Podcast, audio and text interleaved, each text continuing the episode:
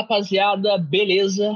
Bom, chegou a hora da gente falar sobre os indicados ao Oscar 2021. Estamos no dia 10 de abril, gravando duas semanas antes da cerimônia. E apresento a vocês, primeiramente, meus bons companheiros Buda. Fala pessoal, sejam bem-vindos a mais um episódio do De Quatro na Mesa. Eu acho que vocês já estão cansados de ouvir minha voz, então essa apresentação vai ser bem rápida. Eu já vou passar para o outro pessoal. Singeleza é boa, hein? John? Fala aí, rapaziada. Hoje a gente vai falar aqui um pouquinho sobre os nossos dois centavos sobre essa cerimônia que vai vir aí do, do Carecão Dourado, né? E, e vem com a gente nesse episódio, nesse mais novo episódio do De Quatro na Mesa. Bora lá. E Nixon.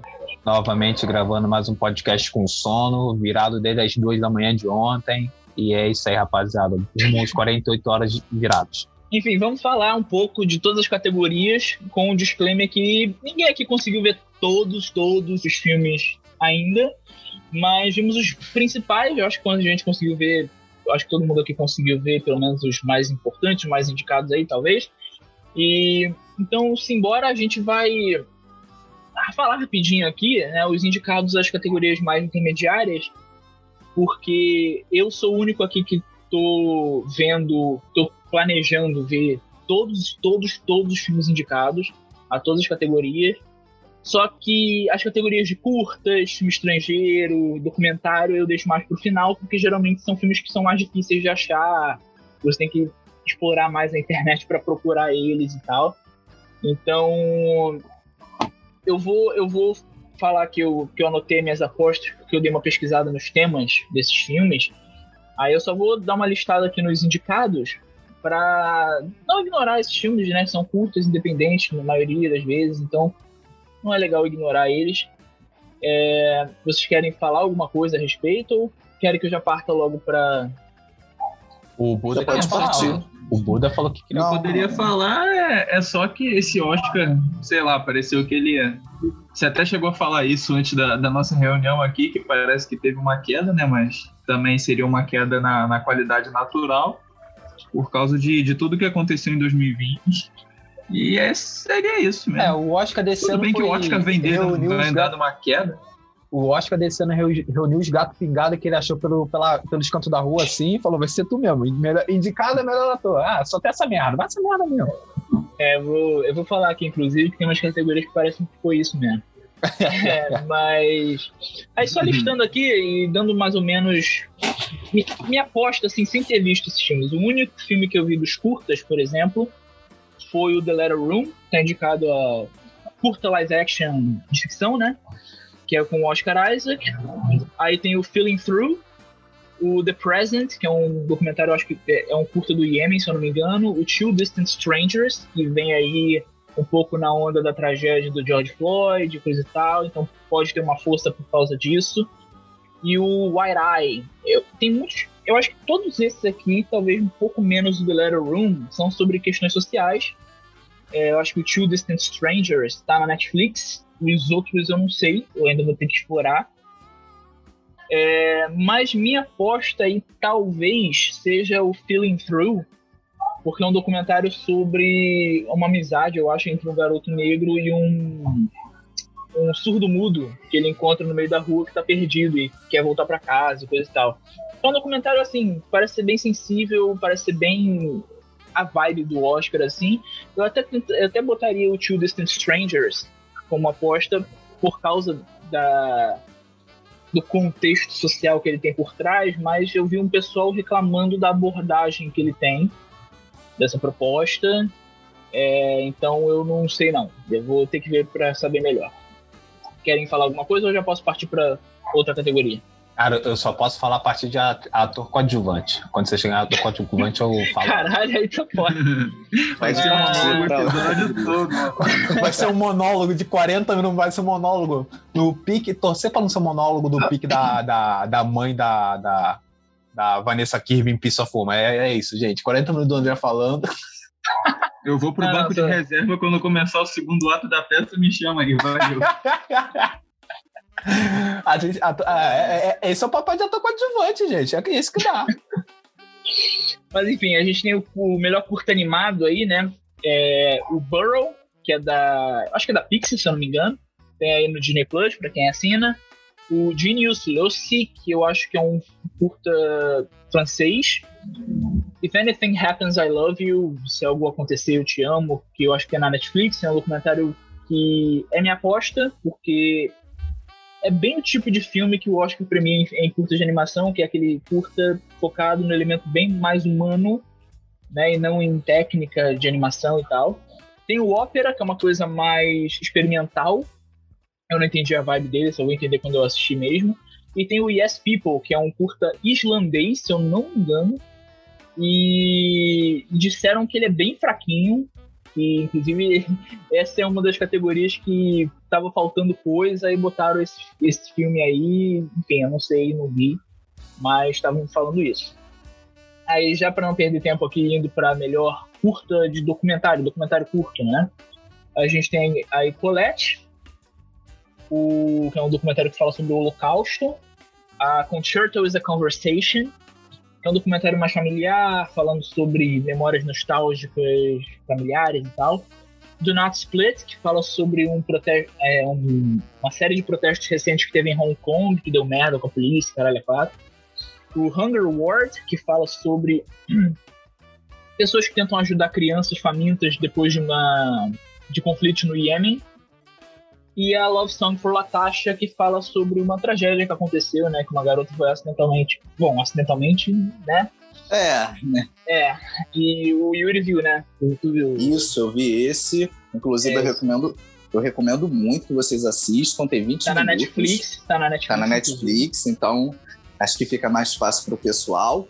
E é um documentário, assim, de deixar a gente aos prantos mesmo, porque é mais um episódio racismo nos Estados Unidos e a gente está cansado de saber através de notícias.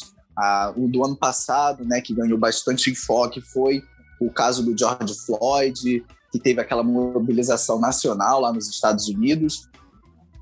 E esse filme também traz é, mais uma realidade, né? Traz à tona mais um fato que aconteceu a uma criança que foi brutalmente assassinada porque a dona de um comércio é, achou que ela estava roubando a mercadoria dela, sendo uhum. que a garota estava com dinheiro na mão para comprar. Na verdade, ela estava querendo comprar um, um, suco de laranja.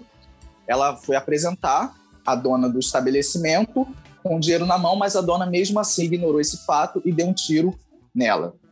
E assim é um, um documentário bastante bastante forte e é bastante, enfim, triste, né? Foca, um foca muito fatídico. nas pessoas que, que eram conhecidas é, dela, né? Sim, familiares, é, acho que amigas, se eu não me engano, que ficaram extremamente emocionadas ao fazer esse documentário. E eu acho que vocês também vão ficar emocionados por assistirem. Então, vale aí a recomendação. É, eu, eu, essa é a minha aposta, porque apesar de eu não ter assistido, eu acho que é um filme que vem forte justamente pelo contexto do George Floyd. É, acho que ele, ele vem bem forte nesse sentido, mais do que o Two Distant Strangers lá naquela outra categoria.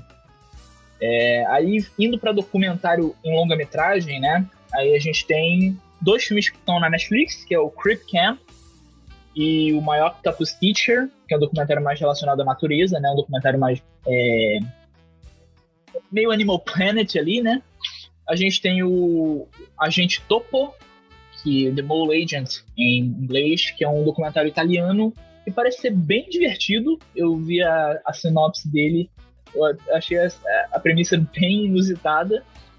É, o Time, que é outro filme aí que pode ter grandes chances por causa desse mesmo contexto que eu falei, ou seja, o pessoal porque é engraçado que esses filmes provavelmente foram produzidos até antes da, de toda a questão do George Floyd e tal. E é impressionante que como esses filmes são, né, caíram como uma luva nessa, nessa edição. E esse time tá na, na, na Amazon Prime, né? É, e o único que eu vi daqui foi o Collector, que fala sobre corrupção na, na indústria farmacêutica e no sistema de saúde da Romênia. Também está indicado melhor filme estrangeiro, ou melhor filme internacional, como está sendo chamado hoje em dia. E Eu acho que Collective tem boas chances nessa categoria, até por ele estar em duas categorias. Mas eu também vou em Time. Eu acho que, até por essa coisa do Oscar sempre dá preferência para um documentário mais americanizado e tal, eu acho que talvez. Com certeza, já dá para lembrar até de ano passado, né? Que é todo é, mundo falando bem de Forsama, aí é. vai ganhar um documentário falando da indústria Sim. dos Estados Unidos e da China. Sim, e o, o, o, Collective, ele tem outra coisa também, que o próprio crítico da Lenogari falou, que ele é um filme meio restritivo. Ele, ele precisa de que você tenha um pouquinho de background da história da Romênia para você aproveitar ao máximo aquilo ali. Ele não, aí, a, não aí, precisa é fazer foda, aquilo. É foda um brasileiro ter background da história da Romênia, negão. Então, Pô, é, mas aí o que vale pior ainda. Também, não, pior ainda é um americano ter um background. Um americano, Porra, americano, americano sabe o que acontece no Canadá, no, um passe depois que é o México, não sabe nem o que, que rola na porra no México, vai saber o que, que rola na Romênia. Então, assim, por causa disso, eu acho até que ele tem mais chance no filme internacional do que em, em documentário. Eu acho que Time, justamente por ser aí um documentário mais americano e que tem a ver com a questão, questões sociais muito em voga lá nos Estados Unidos nesse momento, acho que pode ter grandes chances aí. Apesar de eu ter visto muita gente que não gostou muito também da abordagem do filme. Mas toda hora, todo filme tem alguém que não gosta, né? Então. É isso que eu ia falar. Nem sempre todo mundo não é pra todo mundo, né, gente? Então, foda-se. E aí a gente alguém vai para as duas, duas categorias maiores, assim, dessas intermediárias que eu montei aqui, que é melhor filme internacional. E aqui eu tenho que dar o disclaimer que eu só vi dois. eu só vi o Collective, que é o documentário da Romênia, e o Druk, o Another Round, mais uma rodada da Dinamarca. Já e tá a gente tem também o, o, o Better Days aí do Hong, de Hong é, Kong. É, também. o, o Homem que Vendeu Sua Pele da Tunísia e o Kovadis Aida da Bósnia. E muita gente falou muito bem desse Kovadis também, mas eu acho que fica entre Collective e Druk. Alguém tem alguma coisa? Eu acho, eu acho que fica assim. Dentre esses indicados, eu tô mais pendendo para Druk e para Covades Aida. O Druk porque ele recebeu diversas indicações. Eu acho que é um dos filmes, um dos filmes internacionais que mais recebeu indicação dentre os selecionados. Se não for esse, pode ser o Covades Aida, que também recebeu bastante indicação então, dentre esses filmes, eu tô entre esses dois. Eu só fico curioso com a presença de um documentário nessa categoria, assim, porque, não sei, falando assim como super leigo, eu acho assim, estranho, não sei. Não, ano passado eles quebraram isso. Eu, bom, eu acho que só ano passado, não sei se. Eu não tô com memória dos outros Oscars ainda, mas ano passado eles já tinham quebrado isso com Honeyland, que estava ah. indicado a documentário e foi indicado a filme internacional também, mas não venceu nenhum dos dois. E eu acho que Collective talvez vá para o mesmo caminho, talvez não vença nenhum dos dois, é, mas eu acho que ele tem mais chance em filme internacional. Só que o Druk tem uma questão, por quê? O Druk tem Mads Mikkelsen? Foi... Essa é a grande Exatamente. Questão. Também, mas ele foi um dos poucos é. filmes... Primeiro, ele está indicado a direção também. Então, isso é muita coisa. Já é relevante. E segundo, é, é, ele, ele tem um contexto muito difícil, porque é um documentário que foi dedicado à filha que infelizmente faleceu do diretor, Winterberg. E, Sério?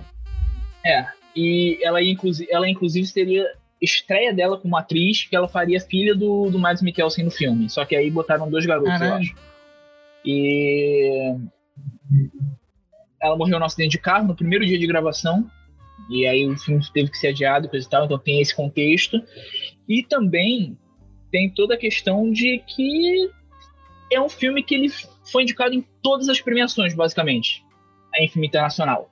Então, eu acho que ele leva, se ele não levar, talvez seria uma grande surpresa, mas não sei. Eu acho que acho que Druk leva, apesar de Collective ter uma boa chance pelo tema de do, do, serviço de saúde, corrupção indústria farmacêutica e coisa e tal, que em 2020 e 2021 tá, tá bem em voga, né? Mas Ainda mais é falando isso. de onde a gente está, né? Isso. E... Pela sinopse eu percebi que parece ser uma coisa que super poderia acontecer por aqui. Não, total. Total. E, tipo, quando tu vê o filme, tu fica meio. Que o filme ele, ele acompanha o jornalismo investigativo, porque é um, é um jornal de esporte, inclusive, fazer a investigação. E, Caramba. E, cara, ele parece um thriller investigativo mesmo. Ele não parece nenhum documentário. Ele parece em todos os homens do presidente, tá ligado? Esse coisa de jornalismo ir lá, é, falar com a pessoa, ficar insistindo, meio spotlight, sabe? Então, Ah, achei o documentário muito dinâmico. Então, gostei bastante. Mas eu acho que Druk vence essa aí. Mas peraí, É, peraí, eu- desculpa, calma Pessoal, aí. Eu, eu me perdi um pessoal, pouquinho. vocês ficaram também interessados. Pode falar, fala aí. É, a, gente falo tá, a gente tá falando de quê mesmo? Qual, qual categoria? Melhor documentário ou melhor Documentário. Não, agora não, a gente foi pra filme internacional. Filme estrangeiro já. filme estrangeiro? E isso. É porque a gente tava em coletivo melhor documentário, aí tem um agente mora e a gente foi pro melhor filme estrangeiro. Porque, meu Deus do céu, o que, que a gente tá falando? É, ele tá indicado os nos dois, né? É, isso. Nas duas categorias. E, assim, dos dois eu prefiro o Collective. Sinceramente, eu, eu, eu acho o Druk legal, a primeira parte, a segunda eu não gosto tanto. Mas o Collective é muito legal, é um documentário muito dinâmico. Mas se o Druk Cara. vencer, eu acho que vai ser bem esperado. André, Fala, você viu só Collective Druk, né? Isso. Ah, tá. Não, pensei que você também viu O Homem que Vendeu Sua Pele, porque o título desse filme me chamou muita atenção. É, Eu a, premissa, a premissa é bem interessante também- também. Pô, a questão é achar esse esse filme filme, pode pra ser ver, negão. inovador. A questão é, É. conseguir ver esse filme, que esse filme, Esse, pô, esse e o da Tunísia. Bósnia e o Kovad está foda pra achar. Moleque, É, isso aqui é a gente só vê, só- papo 10, isso aqui a gente só vê se o CCBB for fazer alguma amostra internacional. É real. Nesse pico. Cara, eu tô achando CCBB que uma uma amostra câmerazinha- internacional, a gente não vê. Não, não, como. fale. Não fale de CCBB, pelo amor de Deus. Gatinhos. CCBB vai reabrir, gatinhos vai reabrir, vai causados reabrir. pela pandemia. Moleque, tô- papo 10, papo 10. Eu fui, eu fui no CCBB com a N. Moleque, a gente foi ver dois filmes portugueses lá. Um, um tinha um início muito ruim, mas um- uma segunda metade maneira. E o outro, meu lá, duas horas que tava eu e a gente dormiu no filme. né? A gente acordou assim, falou, pô, vamos embora, vamos. A gente levantou. A gente só se viu que cinco minutos depois começou a sair uma galera também do filme. Moleque, não dá pra ver aquele filme não, cara. Caralho. Intragável. Intragável. Cara, Eu tenho duas horas vocês não acontecia nada. E você fala, meu Deus do céu, e o português não tem que fazer filme, não. Desculpa, gente. Todos portugueses, cara, gente. Mas foi. É, Pode continuar. É só essa história mesmo. Não, eu sempre, todo, todo ano que eu faço maratona do Oscar, sempre fica um filme que eu vejo pouco antes da cerimônia. Eu acho que esse O Homem que Vendeu Sua Pele vai ser provavelmente esse, tá ligado? Porque eu só vou encontrar lá na puta que pariu e eu vou ver só no dia que. 240p, sem Ah, legenda Se tunisiana, for assim, eu, tá eu, eu alargo de mão. O áudio saindo só do lado esquerdo do fone. Nossa, É estéreo, tá ligado? A legenda em cima da tela, não embaixo. Caralho, vai ser nesse pique, negócio. Desincronizado. Disse, nossa, Nossa. não fale isso não, cara. Diz- Não, a pior, pior legenda que tem é aquela que tu sincroniza até a E vai minuto atrasando. 30. Aí bate minuto 35, ela, ela adianta e você tem que voltar a sincronizar tudo. Nossa, que saco, que saco. E, e fechando as categorias intermediárias, a gente tem animação, filme de animação em longa-metragem, né? Que a gente tem aí os Dois Irmãos, da Pixar, o Soul, da Pixar. É, a Pixar, pela primeira vez, eu acho, representando duas vezes aí. O Essa A Caminho da com dois Lua. sabores, né? Nossa! Meu amigo. Foi muito ruim, mas eu achei muito engraçado. metade Ai, alma, metade cara. A Caminho da Lua, que é um filme que tá na Netflix. O Wolf Walkers. E o Sean Carneiro, A Fazenda Contra-Ataca. Cara, peraí, vamos lá. Nossa só, Senhora. A gente analisa um filme chamado Sal, Saudades. o Carneiro, a Fazenda Contra-Ataque. É o que eu falei do Gato Pingado, cara. É o que só, ah, teve cinco filmes que lançaram de animação. Vai ser esses cinco mesmo. Cara, Chá o Gato o Carneiro Não, mas tá tinha- nessa porra. Tinha mais opções. E Mas, por que cara, botar todo nessa pessoal- porra, cara? Tô Caralho, mas você não, nem viu o filme. Eu, Eu, vou- eu todo- vou eu ver, um não vou monte, perder meu tempo, cara. Não eu vi um monte de essa gente porra. falando bem desse, desse filme. Ah, não é possível. tá com uma nota bem alta na- no Letterboxd. Não é possível. Carneiro. vários curtinhos. Cara, olha só. Nossa a. Netflix, a Netflix, quando lança algo, tu- é, sempre Feito tá lá, massinha. 97% de aprovação. Mas não é 97% de aprovação, a gente sabe. Não, a Net- Coisa. Netflix. O que tu falou do Netflix, cara? É, o Chau Carneiro tá na Netflix. Tá? Tá. O Chau Ok, Carneiro é uma série da Netflix. Mas o-. Tem um monte de filme do Chau é uma É Carneiro. aquele É, meme bom, do tem- Ó, botando a tem, medalha. mas o- série. Peraí, procurar. cara. Calma aí, calma aí. Ó, eu fui procurar. Tem série, tem outro filme lá também, desenho animado. Tem, é da Netflix essa porra. é, 97% que tu tá falando é de compatibilidade com o que você assiste. Aquilo ali não é aprovação, não, tá? Ah, é? Aquele, da, aquele uh, verdinho na 97% dos espectadores a gostar desse filme não é, não é de gostar, não? É compatibilidade com o que você já assistiu. Ah. Então É, é então tu vai 97% gostar de de você ver, pô. gostar. É. Agora. Mas. Já tá falando mal sem ver, pô. Alguém vai Ai, querer falar? Deus. Alguém realmente tem dúvida de que Soul vai ganhar? Infelizmente. Nenhuma. É, não tenho Nem nenhuma dúvida. Sou Porque- 99% de, assim, de convicção de que vai ganhar. É, É, Os outros já- me chamaram a atenção, principalmente os dois irmãos, que o André. O André. Corta pé. O tio CPF, falou muito bem crédito. anteriormente. CCBB. O tio falou anteriormente muito bem desse filme e me chamou a atenção. Mas eu acho que Soul realmente vai, vai ganhar. Nem é, É, por ter é, só ganhou um visto, né? impacto Mas maior, porque. É, exatamente. Cara, o, Porque- É o mais falado. o Dois Irmãos é aquilo que eu falei. Eu tava com pouquíssima expectativa pra esse filme, porque quando a a Pixar lança dois filmes no mesmo ano, um é muito bom e o outro é muito fraco. Pra Marvel. Foi tipo, pô, o, o Bom Dinossauro e Divertidamente foram no mesmo ano. E aí? Meu Deus. Entendeu? E aí o Carros 2 e o Viva, se eu não me engano, foram no mesmo ano.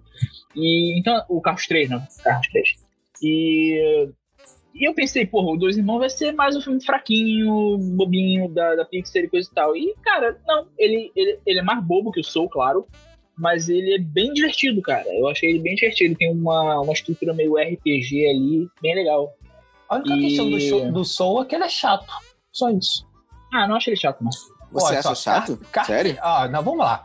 Ai, gente, Carpe Diem, você tem que aproveitar a vida, que você Cara, tem o que... Nixon ele resume um de de uma hora e andar. 40 a uma coisa. Cara, não, odiei esse tema. Vai tomar no cu, meu irmão. Eu tô cheio Nossa, de problema cara. aqui. Ué, tu não cara gostou de Rei Leão também, não? Eu tô cheio de problema. O cara vir falar, não, você tem, que, você tem que gostar de andar, de aproveitar o sol. Vai tomar no cu, porra. Se eu quiser assim, só tirar a nacionalidade. Ué, cara, média, não pô. tem emprego, não tem dinheiro, não tem casa. A única coisa que ele fala. Aproveita, não, você tem que aproveitar a beleza da vida. Meu irmão, eu tô cheio de dívida, meu irmão. Como é que eu vou aproveitar? Eu tenho um boleto da Casa de Bahia de 10 dígitos pra pagar. Sacanagem, é 10 dígitos. Cara, o Nixon, se tivesse que dirigir um filme, seria o Diabo de Cada Dia. Porque, Porra. cara, essa visão de cinismo adolescente é muito. Pariu. adolescente, você não tem boleto, André. Essa questão, você não tem boleto, cara. Se você tiver boleto, você vai entender que a vida não é toda, né? A, Exato. Vou A atrás. caindo da árvore, Pô, tá sou Tá bom, não, Nixon, mais seu senso crítico é maravilhoso. É... Infelizmente, sou ganha, é isso. É boleto, casamento, sogra. vai falar aí. Mas. Eu. O bom de sogra é que sogra dá pra pegar a sogra, tá ligado? Então é é dois um. Não, eu, o outro que estão falando muito bem também é o Wolfwalkers, mas eu, eu, eu vou ver por essa semana aí que se segue. Bom, vamos começar as categorias técnicas rapidinho.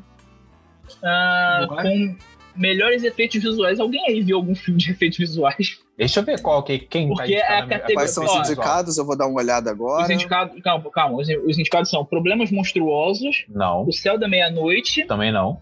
Mulan, Não. O Grande Não. Ivan e Tenet. Mulan, eu Ih, tenho não. medo de ver. Porque talvez eu, eu me suicide se eu ver essa porra. A cena da, a, a cena, a cena da mina chutando a flecha, moleque, é, é aterrorizante. A mina chuta uma flecha. Caralho. Cara, o que te incomodou é ela chutar uma flecha. É, o meu problema é a pessoa Contrato, chutar uma flecha, André. É, Porra, é, é tipo a pessoa chutar uma Filme de granada. artes marciais, sério? Sim, é, Telecine, por problema. favor. Tudo tem limite, pariu, cara. Pessoal Não, da cara. Telecine, se vocês estiverem filtro, ouvindo esse episódio, por favor, contrate o Nixon, que ele tem os melhores comentários pra filme.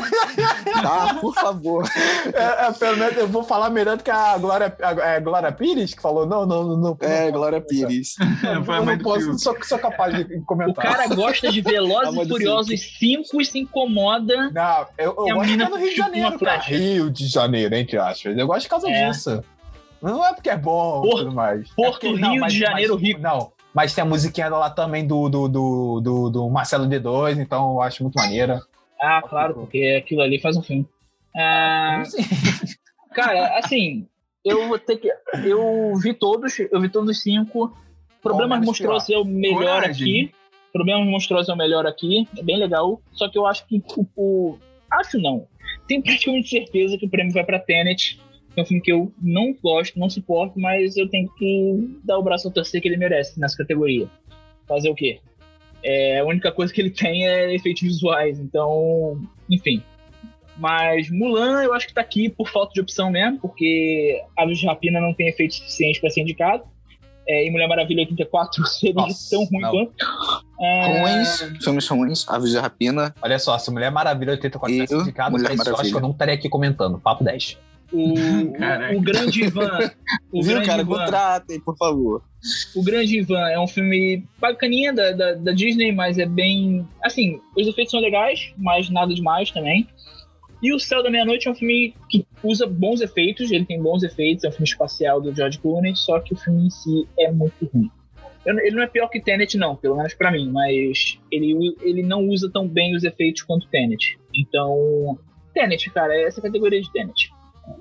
Alguém quer falar mais alguma coisa? Eu posso para o próximo. Pode passar. Pode ir pro próximo. Bom, vamos falar agora então de canção original, que talvez seja a técnica mais apagadinha. A gente tem aí as músicas de Judas e o Messias Negro, que é a música dos créditos, Fight for You. Ah, o Sete de Chicago, que é a música também dos créditos, Hear My Voice. Ah, Uma Noite em Miami, que é a música também dos créditos. É, Pô, aí é sacanagem, só bota música nos créditos, aí eu já não Ninguém tô tá ouvindo, não sei nem bota música, tá comentar. ligado? Eu Porra. não sei nem comentar, pô. Não ouviu? Acabou os que créditos. é, né? Que é Speak Now. ah, não, eu vou ter que falar isso de novo. Ah, a música de Rosa e Momo, que também é dos créditos, ah, que é You Porra. See. E a única música da lista que não é dos créditos, que é, é do filme Eurovision Song Contest, a saga de Sigrid e Lars, que é uma comédia. Eu acho que quem a- vai ganhar é essa daí mesmo. Que vou de botar no meio do Cara, é, Nossa, as indicações pra essa categoria não estão boas. não? Eu não achei, não. Porra, eu achei cinco músicas Assim, excelentes. A, a única, a única música É porque, do assim, na minha visão, é, esses filmes, eles se destacam por outras coisas. Eu acho que essa questão da canção original não é uma coisa tão latente, tão forte. Nesses filmes Sim. assim que eu vi, né? Que o, o Sete de Chicago, o Judas, o Judas e o Messias Negro, Rosa e Momo. Não sei, né? Mas assim, as músicas, as músicas são boas pra caramba. O São My boas. Voice do Sete Chicago é a única que eu acho mais fraquinha. A, a Rusavik do Eurovision Song Contest, eu vi esse filme, esse filme só tá indicado nessa categoria, mas eu ainda assim vi. O filme é bem fraquinho, mas assim, a música é legal, é tipo uma homenagem à Islândia. Achei bem legal. Ah, e tem toda uma apresentação ali, né? Eles cantam realmente a música, então é. Fight for You do Judas Messias Negro é bem legal. Eu sempre deixo os créditos rolando depois que acaba o filme e essa música me chamou a atenção. Ah, agora. Speak Now. Speak Now. É, você então, acha que o leva? Speak- O Speak Now é até um dos atores né, do filme. É, o Speak Now Uhum. é cantada pelo Leslie Odom Jr., que interpreta o Isso. Sam Cooke no filme. E ele é foda cantando. E Sim, essa música é bem potente. Ela, tem até- ela tá até no trailer do filme, na verdade.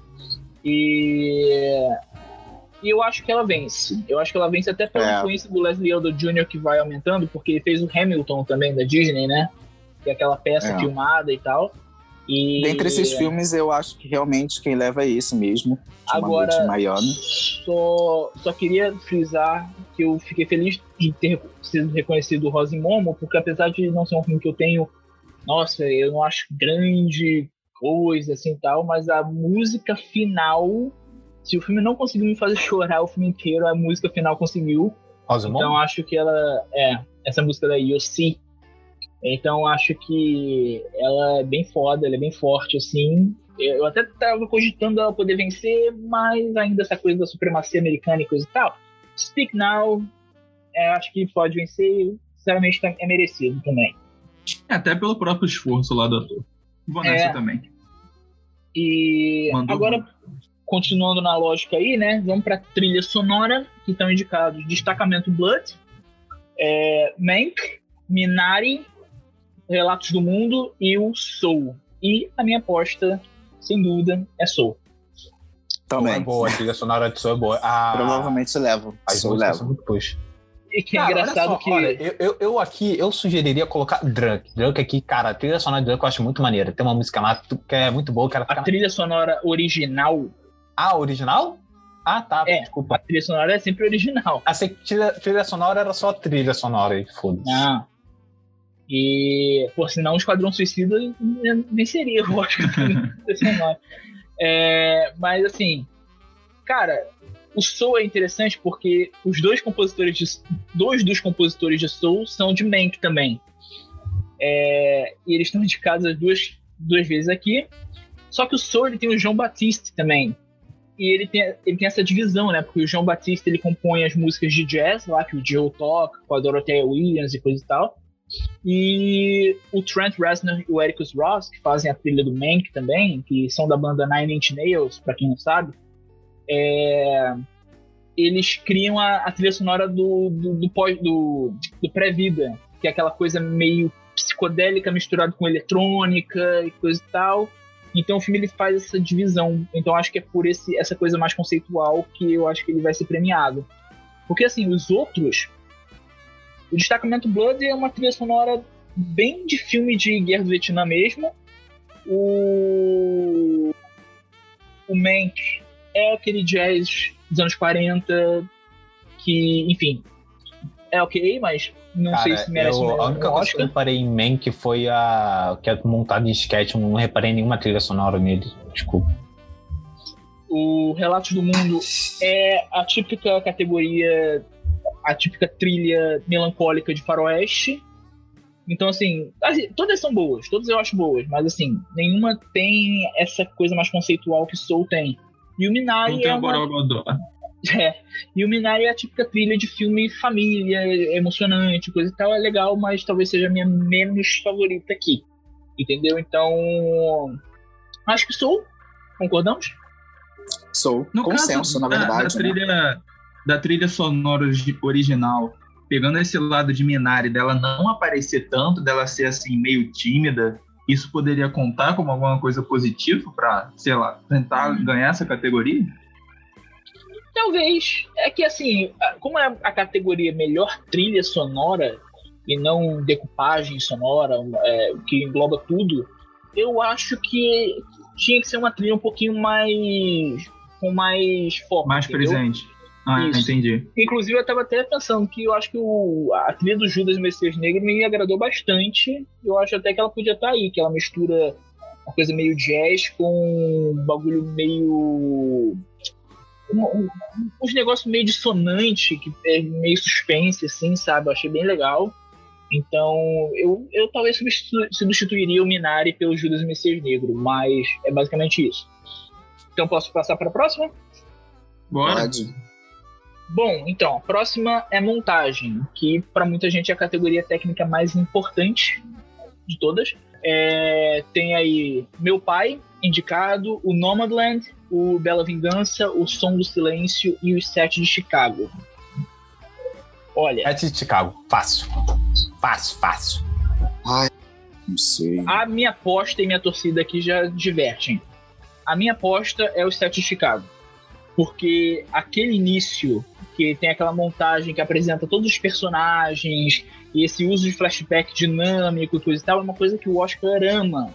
O Oscar ama esse tipo de, de, de montagem, de construção de, de filme e tal. mais de supetão nos primeiros 15 minutos. Não, o meu, voto, o meu voto é justamente por isso, por ser um parado que eu não gosto quando rola em filme, de ficar voltando flashback, e eles fazem com uma maestria absurda.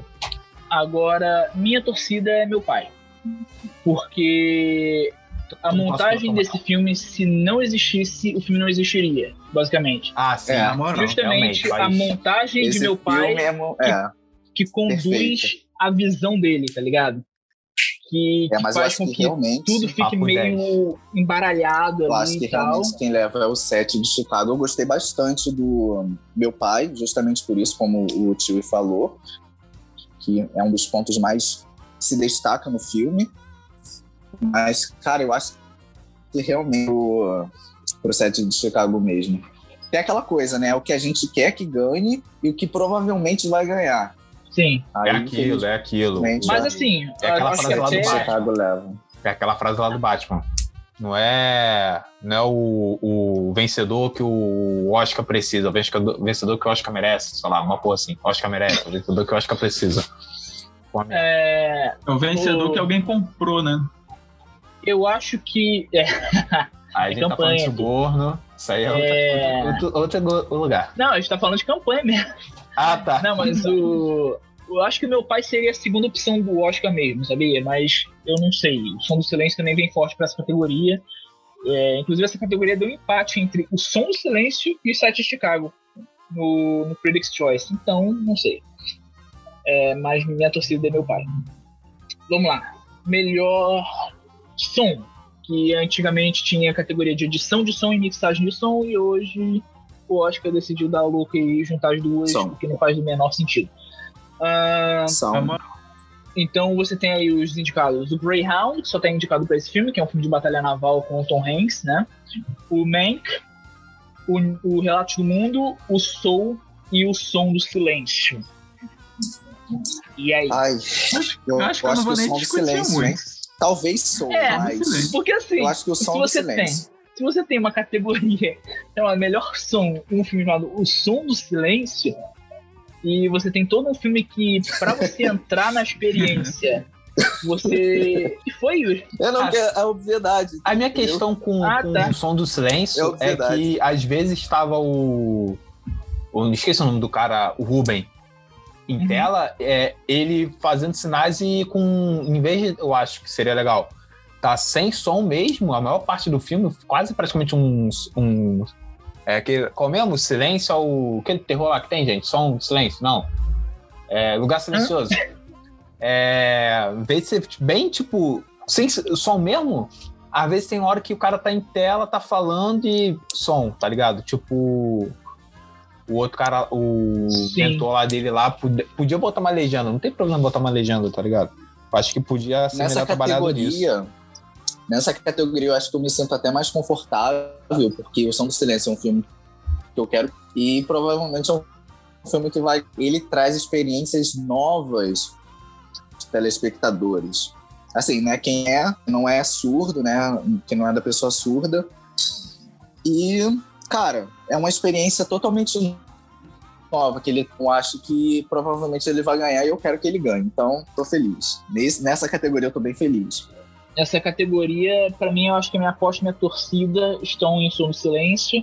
Apesar do trabalho de Greyhound ser bem impactante também pela, pelo fato de ser um filme de guerra. Filme de guerra sempre tem que ter um trabalho de som muito foda. E mas o Som do Silêncio ele usa o som para contar a história, né? Então acho que o Som do Silêncio mesmo, apesar do Soul ter toda uma mixagem de vários sons diferentes juntos ali, mas enfim, é Som do Silêncio ainda é mais segundo plano do que o som do silêncio. Continuando com maquiagem e penteado. E os indicados aí são Emma, Hillbilly Elegy, o Era Uma Vez um Sonho, né? O Voz Suprema do Blues, Mank e Pinóquio. Olha, eu vou falar aqui, gente. Pinóquio. Blues. Pinóquio. Voz Suprema do Blues eu gosto muito como melhor figurino, que a gente vai falar mais tarde, né? Mas, cara, como maquiagem é assustador o ponto que, tipo, eu, eu não sei, eu não sei se eu tô entendendo errado, se eu não sei lá, cara. Porque, Mas, cara, tu, tu, já, tu já viu como é que era a Rainey? Parece. Tu já viu como é que era? Não, não sei.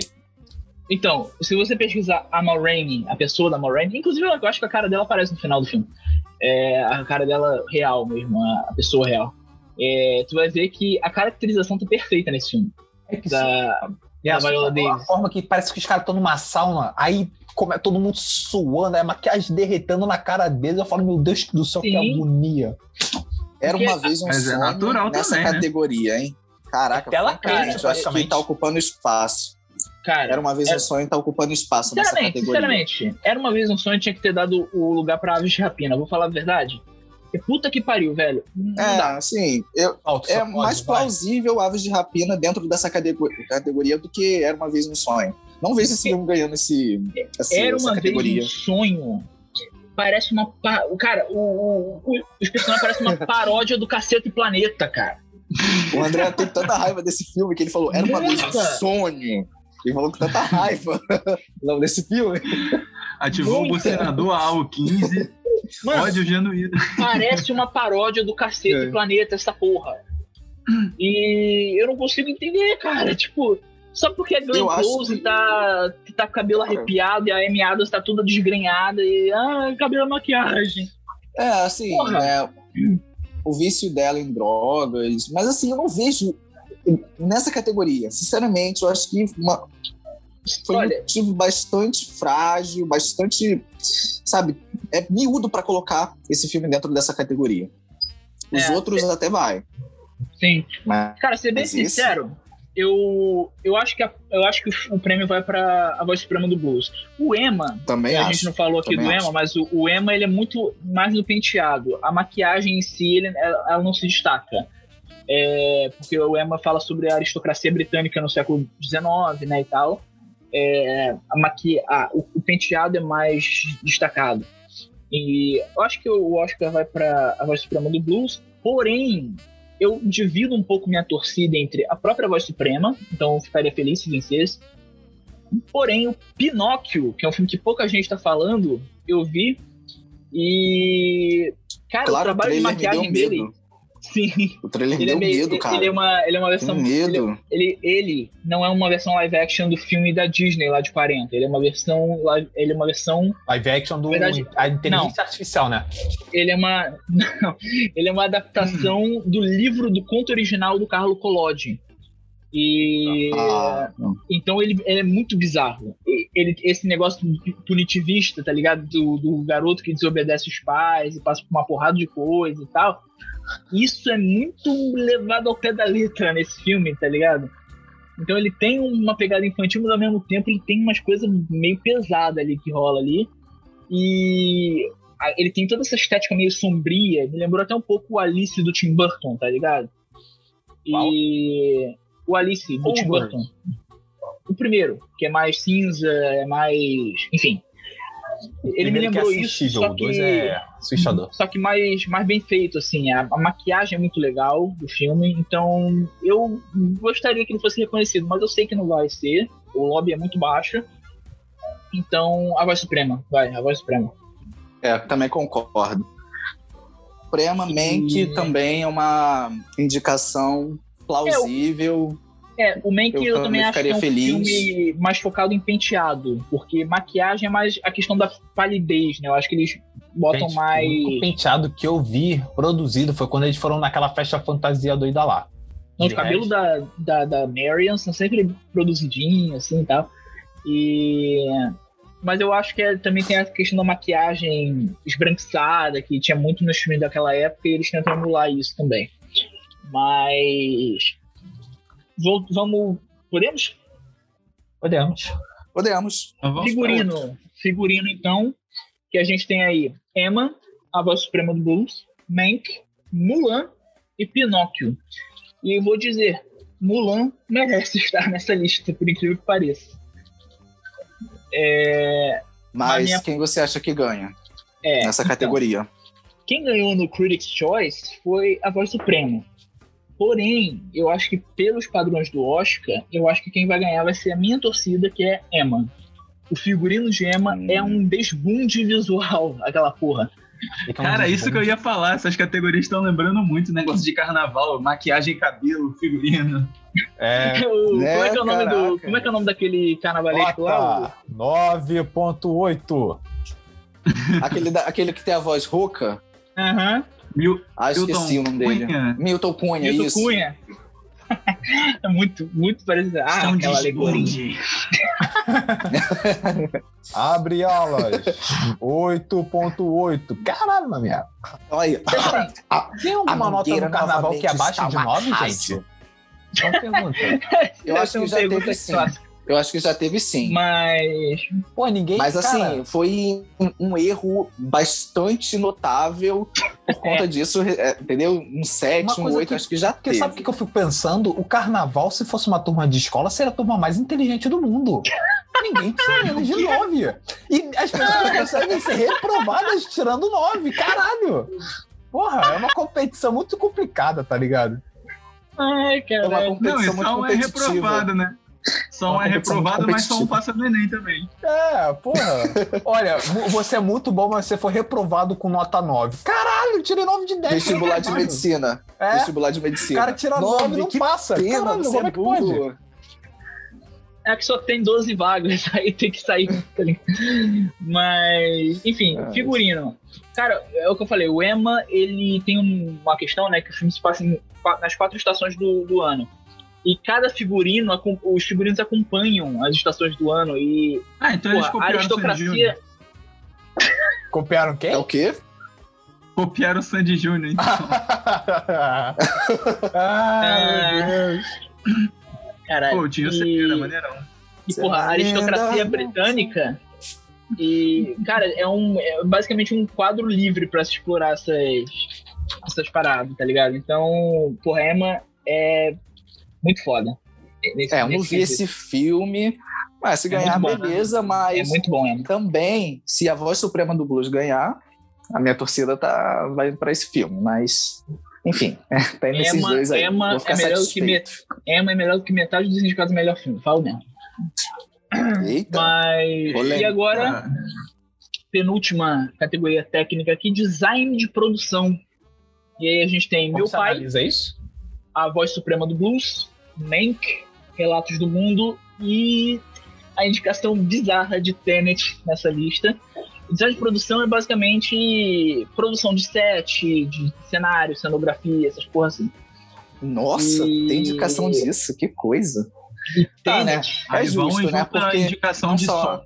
É, Meu é só o Deus. elenco que Olha, eu merece acho- né, reconhecimento. Cara, tinha que, ter, tinha que ter uma, eh, tinha que ter uma Nem os categoria do diretores. marketing, tá ligado? A, a equipe do filme que melhor fez o marketing, tá ligado? cara, eu acho só o que. blockbuster, então. Aham. King vs Kong, Eu acho Velozes e que. Furiosos. Pô, Eu já acho tô que falando tem- que King Kong é uma merda, cara. Tô boladão. É, hein, Ih, eu falei é, King vs Kong, é Cara, a mesma coisa. o, o Tenet, ele tá aqui, eu acho que mais pela, por esse negócio do, dos cenários se destruírem e reconstruírem o tempo inteiro. Eu acho que essa manipulação do set, eu Ah, acho mas que. aí é preguiça, só tem um set, então, na, na verdade. Não sei, cara, como é que eles fizeram isso, não me pergunte. O, o Relatos do Mundo o, e o Mank, e o Voz Suprema do Blues também, eles são muito na questão da época, né, da representação de época. E o Relatos do Mundo é o faroeste, né, e é- ele não tem aquele negócio que muita gente se incomoda, que tem muito em série de faroeste, que é todo mundo é limpinho, todo mundo é bonitinho, as roupas são tudo coloridinho e tal. Não, ele é o faroeste sujão mesmo. Então ele, ele bota ali as cidadezinhas bem sujas, bem empoeiradas, bem lamacentas. Então as, as casinhas meio, meio bundas ali caindo aos pedaços, sabe? Então eu gosto disso, dá mais verossimilhança. O Voz Supremo do Blues eu acho que não deveria estar nessa lista, porque ele tem os objetos cênicos ali que eu acho legal. Aquele microfonão que, ela, que a, a Ma Rainey tem né, no filme eu acho bacana. Tem um design legal. Só que eu acho que o filme explora pouquíssimo os cenários justamente por ele ter essa dinâmica peça filmada. Então ele é basicamente o, o quarto, o porão, sei lá, de, de ensaio. E aquele porão ali, sinceramente, não tem muita coisa, entendeu? Então é basicamente aquela parte que eles estão fora tem, você vê os carros da época e tal. Então é um trabalho bacaninha, mas assim, pra mim não tem chance nenhuma de ganhar. E o meu pai, ele tem aquele negócio, ele não é um filme de época. Porém, Ele justamente pai? pela. Foi mal. É, cara, eu me segurei pra fazer essa piada, cara. Eu tô tô tá. Desculpa, ele tava tão focado. eu Falei, "Ca- calma aí, eu vou sacanear rapidinho. Que pariu. o, o meu pai, ele usa esse o design de produção para fazer essa essa jornada na mente do Anthony Hopkins, entendeu? Então tem várias vezes que o, o espectador pode até não notar, mas tem várias vezes que algumas coisas mudam de lugar. É, tem tem Aham. uma hora que ele tem uma hora que ele percebe isso que é com um banco, né, que tá no corredor assim e tal. Mas durante o filme isso acontece mais vezes. Só que é, é, é outra coisa pra rever o filme, entendeu? Pra você perceber essas paradinhas. Porque não só as De coisas verdade, mudam de lugar, como as coisas mudam de cor também. O- a- os elementos cênicos eles ficam mudando muito entre o amarelo e o azul. E o azul é, é a cor do, do, do negócio lá que ele fica, não vou dar spoiler, mas do negócio final lá, né? Do, das paredes. Eu espero que a gente discorra nas outras categorias, porque esse filme, eu não sei vocês, mas ele me causou um certo desconforto. Não sei vocês, mas a experiência que ele me trouxe foi um desconforto, uma impaciência. Mas continua Sim, a falar aí. André, porque a gente pode desenvolver mais isso nas outras É, sim, categorias. Não, mas é basicamente isso. A minha, a minha torcida para design de produção é o que eu não falei até agora, que é o Mank. Porque, cara, Mank, Ah, esse, é, esse foi, essa é a categoria que foi, que foi feita para Mank não ter nem a possibilidade de sair com mãos vazias, igual foi o irlandês ano passado. Porque, cara, Mank, o que ele faz na reconstrução de época é uma. Cara, é tipo Era uma vez em Hollywood ano passado, Tarantino, É, que ele reconstrói da a produção. cidade inteira, velho. Naquela época, e, tipo, não parece um estúdio, parece cidade mesmo, cara. Tipo, é, é muito foda. É, é a- verdade, aquela, reconhecer. aquela. Eu não sei se é quando eles estão comemorando o resultado da eleição ou se é quando eles estão virando o ano novo. Eu acho que talvez é o ano novo. Eu acho que é eleição. Que- A eleição, que eles vão naquele barzinho, aquele restaurante lá e tal. É eleição, que ele, que ele aposta 20 É, que conto. tem a contagem lá. É, É, então, eleição. essa cena é muito legal. Assim, todo, todo o visual das pessoas, dos, dos transeuntes ali, do, do. Mank, da, da- o design da- do próprio cenário é muito foda. Então, eu acho que Mank vence essa aí. Eu acho que É, com Tem- certeza. Mank é aquele filme assim, cara, técnica boa pra caraca. Narrativa. Tem história. é, O Papo 10. eu O falei, rompo. Mank foi um filme que, cara, foi, foi, foi difícil ver, tá? Caraca. Foi difícil mesmo. Caraca, mano, me bate, me dá um soco na cara. Com todo respeito, cara. Aí já descobri um amigo masoquista, já sei que eu vou agredir o próximo Caraca. cara, É, mano. bom, terminando a E o categoria pior, técnica 10 aqui, indicações, né? 10 Dez- indicações. caraca, mas a gente vê assim, Não vai ganhar uma outra uma. categoria. cara, talvez a, a Caraca, papo 10, a gente tá, tá indicado a tudo, tentando ganhar Cara, não, porra, uma coisa cara. inacreditável que eu fiquei. Cara, tirou pra eu contei depois. Esse filme tá com mais indicação do que Cidad- Cidadão Kane, cara. Meu Deus do céu. Que isso? Tudo bem que hoje em dia tem mais categoria do que na época do, de 1941. Mas, tipo, Quem porra, pegou, pegou. Que mancada. Nossa, Oi? que mancada. Mank. Nossa! Explica não, que só me dá John- o John vergonha. veio com essa notada. É, é, com é essa ruim. notada. A fotografia agora, que talvez seja a segunda mais importante, ou a mais importante, não sei, enfim. Ah, a gente tem aí o Judas e Messias Negro, Mank, Relatos do Mundo, Nomadland e Os Sete de Chicago. E pra mim, Os Sete de Chicago é o quartinho feio desse, desse rolê aí, cara. né, que fotografia não é tão o lance deles, não. Mas aí, fotografia Judas e Messias Negros e No- Nomadland pra mim fica pau a pau, cara. É. Eu voto Nomadland por gosto. Eu mas vou. pau A pau. minha aposta é Nomadland, eu acho que ele vai ser reconhecido. Ele foi reconhecido em fotografia em outras premiações, mas minha preferência é um, um pouco acima é Judas Messias Negro, porque, cara, ele trabalha com muita.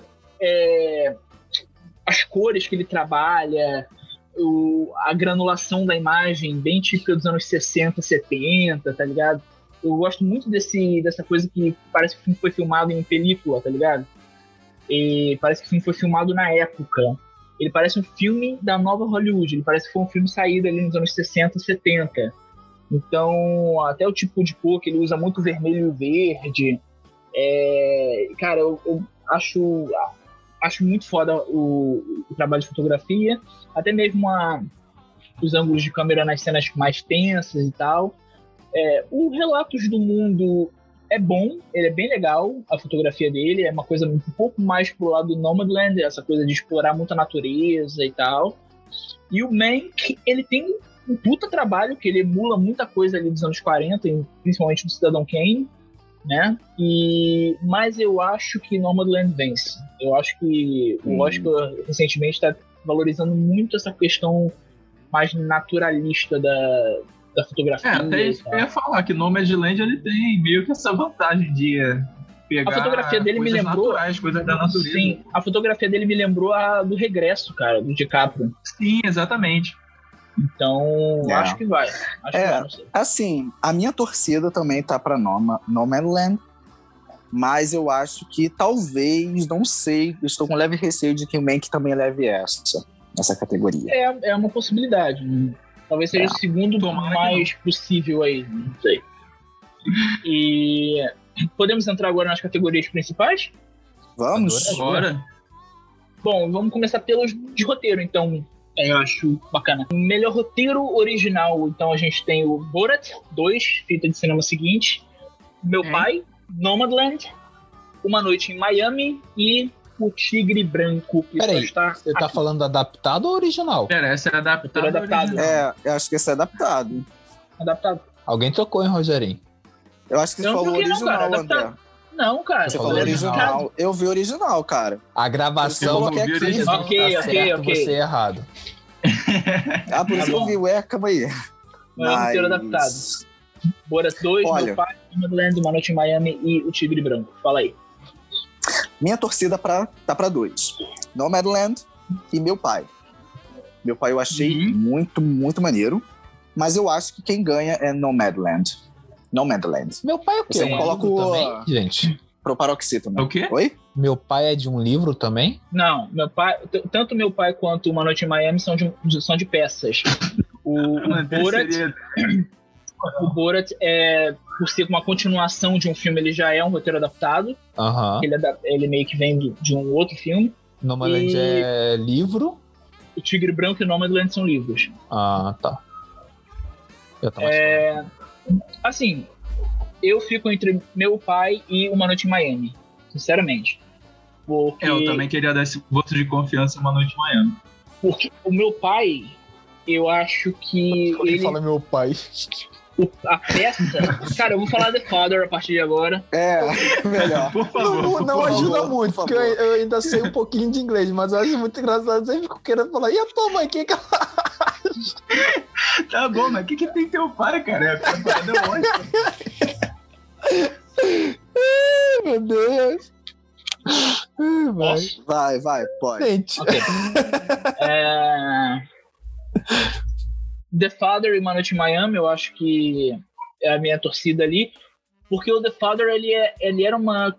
A peça, se eu não me engano, é uma comédia de humor ácido. Pra ter uma ideia. E o filme é extremamente dramático. E ele, e ele, ele fez a transição de uma forma perfeita. Eu nunca vi a peça. Mas se for realmente essa troca de gêneros, então, porra, ok. E Uma Noite em Miami, eu acho que ele faz uma coisa que o Voz Suprema do Blues não faz. Inclusive, eu tava com medo da Voz Suprema ser indicada nessa categoria. Porque a Voz Suprema, ele parece que ele transpôs a peça pro filme. E basicamente não fez mais nada. É, o Uma Noite Miami, não. Ele tem um dinamismo muito forte que eu acho que numa peça não teria. Acho que ele se... Ele se eita. ele se justifica melhor como um filme. É, o, o tete a tete lá do Malcolm X, Sam Cooke, o Muhammad Ali e o Jim Brown é muito dinâmico, tá ligado? Então, acho bem legal reassistir esse filme ontem, inclusive, mantém a minha opinião. Só que o Nomadland, ele tem uma coisa interessante também, que o livro é um documentário. O livro que originou esse filme é documental. Eles são vários relatos de nômades que tiveram que aderir a essa vida depois da crise de 2008. E nesse filme, não, ele, ele pega ali uma personagem para ser centrada ali, né? É, para dramatizar, no caso. Então, eu acho que Nomadland vence por causa justamente dessa transição, que foi bem feita, inclusive. Mas minhas torcidas ainda é pros outros dois.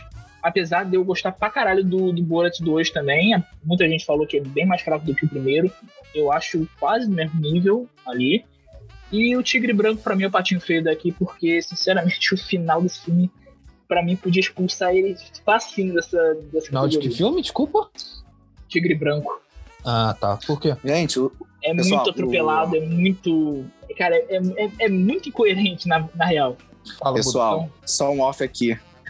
Eu notei agora que é o Sacha Baron Cohen que faz o Borat. O cara é tão bom. Sério, cara? Eu nem me liguei. Caralho! Eu não me liguei. Eu não me liguei. Nunca, nunca. Caraca, É, aque- é o cara tá não, assim, dormindo o episódio inteiro, não é possível. Eu já vi há muito tempo. Rio Branco tá bom aí, cara? Não, Borat eu vi há muito tempo. Aí eu vejo assim, o Sasha, alguns filmes assim aleatórios. Aí eu fico vendo assim, eu falo, eu conheço esse cara de algum lugar. Não, mas é real, mas é real. Ele, ele de Borat pra o personagem Não, é bem diferente, muito isso diferente. Muito, muito. É. Não é pouco, é muito. Nossa, que talento, sério. Mas assim, não confie muito em mim porque eu confundo a Julia Roberts com a Sandra Bullock. Não Pra mim é a mesma não confio pessoa. muito em mim. Cara, faço- eu já confundi um pra pouco essas confundir, dá duas. pra confundir sim. Mas hoje Mano, em dia. eu- me dá uma dor de cabeça só de olhar as duas. Porque pra mim é a mesma coisa. Ah, enfim, Enfim, divagações. Mas. Divagações. Então é isso. Vocês querem falar mais alguma coisa ou eu posso passar para o original? Pode passar pode passar pro Não, o que original. eu poderia falar é que. Teu pai não tem nada a é, ver com Oscar. Não, justamente The Father e Uma Noite em Miami, eles ficam assim. Com essa característica de, de roteiro ser bom, mais aflorado, por causa do, do espaço que eles se passam, né? Que é um local assim mais fechado, não se passa É. em muitos locais diferentes. É totalmente focado ali na fala, na ação. Sim. Dificilmente um filme baseado numa peça vai ser mais expansivo, né? Mais Teve um cenário. Moonlight lá, que o Moonlight é baseado numa peça e, né, ele explora várias coisas, mas geralmente são filmes que se passam muito num cenário só, não transitam muito, então. Mas eu, eu gosto muito da forma como eles dois adaptaram isso. No caso da Voz Suprema, pra mim, já ficou mais travadão. Então, é basicamente isso. Posso continuar? Pode. Pode? Roteiro original, então, Judas e o Messias Negro, Minari, o Bela Vingança, né? Eu tô acostumado a chamar esse filme de Promising Young Woman, porque eu acho Bela Vingança um título horroroso. Ah, mais o Som melhor. do Silêncio e Os Sete de Chicago. Olha, ainda bem, graças ao bom Deus, que nem que não tá nessa lista. Pô, deveria estar. Deveria? Deveria, pô. Os caras fizeram um Porra. puta trabalho de divulgar tudo isso. O, cara, o Cara. diretor vendeu alma capeta pra colocar todo o filme em todas as categorias. É. Caraca, mano. Nossa, que esforço, realmente. Não, quem, vem, quem vende é Por Netflix. mim não filho. ganhava nenhuma, filme chato do cacete. Quem vende é Netflix. é, porra. E a- assim, é uma categoria bem legal. Eu acho que é uma das melhores desse Oscar. Olha, meu favoritismo é pra Judas e o Messias Negro. Sinceramente, eu acho tudo desse filme muito, Com certeza. muito bem trabalhado, muito bem conduzido e muito bem escrito. Os diálogos desse filme são fantásticos. É, só que Minari eu gosto muito também, apesar de ser uma coisa bem mais simplificada, uma parada mais. É que, é que o final de Minari é Intimista. impactante, cara. O final de Minari é, que é dói, cara. Chega, pô, você fica mal com o final de Minari. Caralho. Nixon Também, chorou. mas- A voz era É, até, não, sabe, não, não. pesada. É, já tá. Eu chorei. Eu chorei no Nomad Cheguei a eu chorei, chorei, chorei com vontade no Nomadland. Porra, uns 30 minutos. O... A Min- é que Minari, Minari toca o coração. É que é foda. É foda falar não pra Minari, tá ligado? O Minari é o, é o filme fofinho da vez, porque ano passado foi o Jojo Rabbit, né? Agora o Minari é o filme fofinho da vez, porque quando tem criança é foda, né? O, o Alan King é muito, muito, muito fofo. Mas. Ainda mais quando ele bota tu pra beber o mijo dele.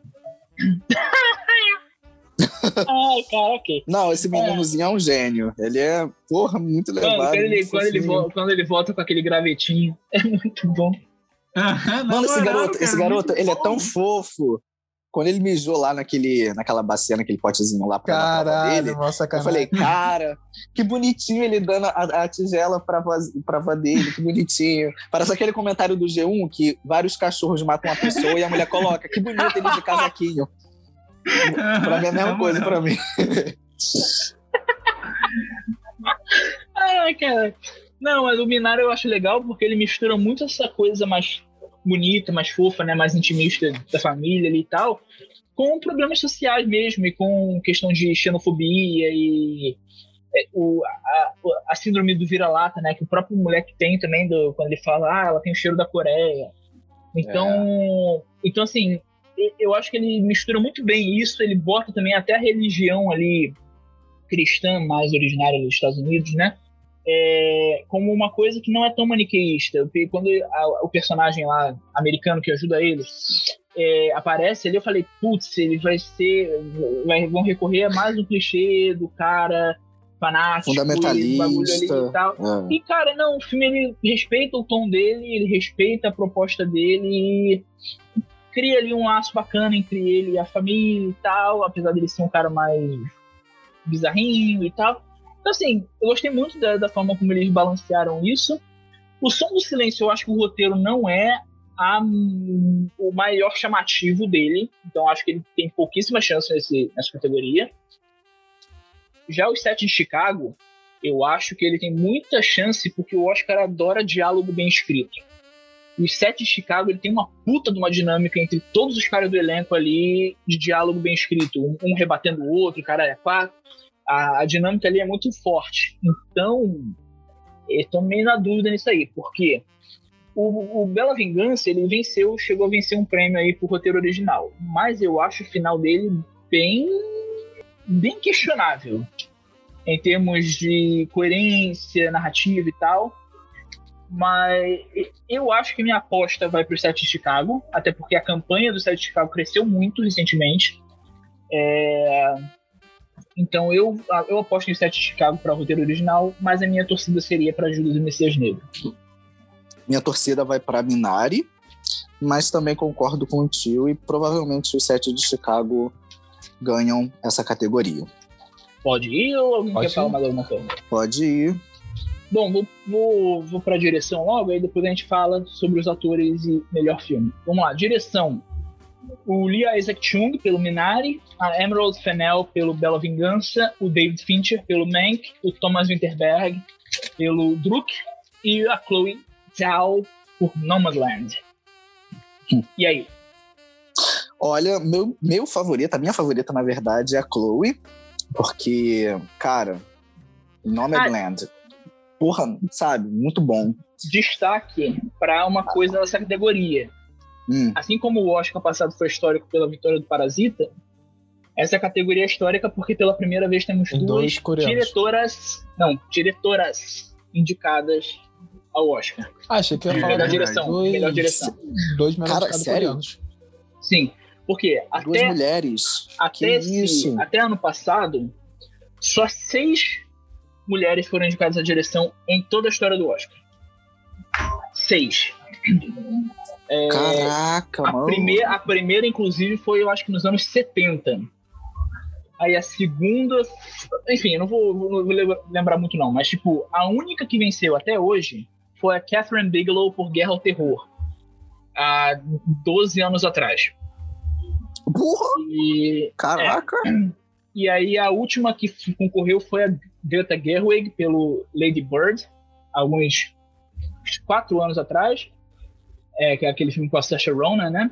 E temos a- agora a sétima e a oitava indicadas a melhor direção e uma delas provavelmente vai vencer, que é a Chloe Zhao, pelo Nomadland. Sim, ela soube dirigir esse filme como ninguém, tanto que eu acho que é um dos meus filmes favoritos de 2020.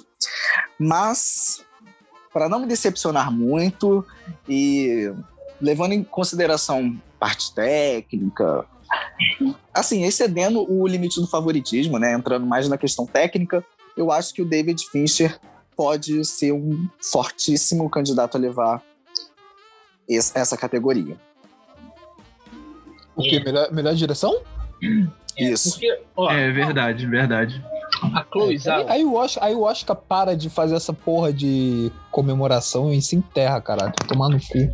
David ah, Cara, Olha, é, já que ganhou, trouxe alguma coisa. até Vamos, vamos, vamos ser sérios aqui, né? gente. Vamos ser sérios aqui. Meio que trouxe alguma coisa de novo? o Green Book é também só, não. é só um malabarismo técnico mesmo.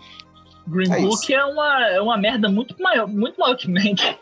E venceu, eu achei o melhor filme. Mank nem isso tem Ah, chance. melhor filme, tudo bem, passa. Melhor filme pra mim passa. Mas, pô, melhor direção é um bagulho técnico. Melhor filme você, tem alguma- você- você tem algum diferencial na direção que faça o filme ser melhor em Mank? Não tem. Porra. Tem a condução do- da reconstrução de época, de toda. Enfim, mas e- o, a Chloe Zhao, ela tá engolindo todos os prêmios. E eu acho, assim, bem Braba. complicado, você ter duas mulheres indicadas ao Oscar e você não premiar uma delas. É verdade. Porque, assim, isso, isso olhando pro lado é, egoísta do Oscar mesmo, o lado né, individualista deles. Cara, a da academia em geral, no caso. Cara, na boa. Se você tem duas mulheres, você essa, essa coisa histórica de duas mulheres indicadas à direção e tu não premia uma delas, tu já tá meio que admitindo, olha só, nós somos machistas, nós somos homens brancos de. Que não viu, que é um homem seriedade, brancos, héteros, é homem. privilegiado. coisa e tal, porque, tipo, cara, é muita conveniência, seria. Porém, o Oscar tem uma dívida com o Finch. Porque Ah, tá o de Oscar, sacanagem. Ah, Ah. foda-se a dívida com o Porque, Finch. cara, Ah, você não, tem- Nada diferente nesse você filme, tem. não fez nada diferente. Ele é Você tem. agiota. Peraí, Ele é cara, então, ele não for, tá ótimo. porque você tem Ai, caralho. obras-primas como Seven, Zodíaco, o próprio curioso caso de Benjamin Button, que não é bem uma obra-prima, mas foi indicado, o é Finch foi indicado ao, à direção. O, a rede social, que ele quase venceu a melhor direção, foi o, o que ele chegou mais perto. É, o Millennium, que é um filme que quase não foi lembrado no Oscar, só acho que só teve uma indicação no Oscar, mas Negão, vamos lá. vamos até lá. hoje. O é, DiCaprio calma, deixa eu encerrar, ganhar por favor. Oscar. Ele pode ficar mais um. calma. Então você tem toda essa, essa filmografia do Fincher, e quem conhece o que o Oscar fez com o Scorsese, sabe que o Oscar tem essas manias de esnobar um puta de um diretor em vários filmes icônicos da carreira dele e premiar por um filme que não é tão icônico. Então você tem o Scorsese que fez Taxi Driver, esnobado. É, Toro Indomável, esnobado o Cassino esnobado, os meus companheiros esnobados. Você tem todas essas esno- snobs, ele vence por os infiltrados. Que apesar de eu gostar pra caralho, não é um dos filmes mais icônicos do Scorsese. Então, assim, a possibilidade, tem uma possibilidade do Fincher vencer esse prêmio? Tem. Eu não vou dizer que não tem. Tem. É, ainda mais Agora. considerando o contexto do filme, né? Que é toda É. aquela coisa do. É, é todo aquele negócio de homenagem a Hollywood e coisa e tal. Só que tem duas coisas que eu acho que talvez im- impedir que isso aconteça. Uma é justamente o Oscar se preocupar com a imagem dele e né, esse negócio de não premiar nenhuma das duas indicadas à direção, enfim. E a segunda é porque o Mank gerou polêmica sobre esse revisionismo que ele faz sobre a autoria do Cidadão Kane. Ele dá todo o mérito pro Herman, mas o, ele fala que o Orson Welles é um, um gênio Tirano. fabricado. Então, assim, isso já foi desmentido. Isso é uma fofoca que teve durante um tempo aí, que uma crítica de cinema até tinha, tinha falado. Pô, uma isso, fanfic que o- foi pro Oscar, que isso? É basicamente isso, entendeu?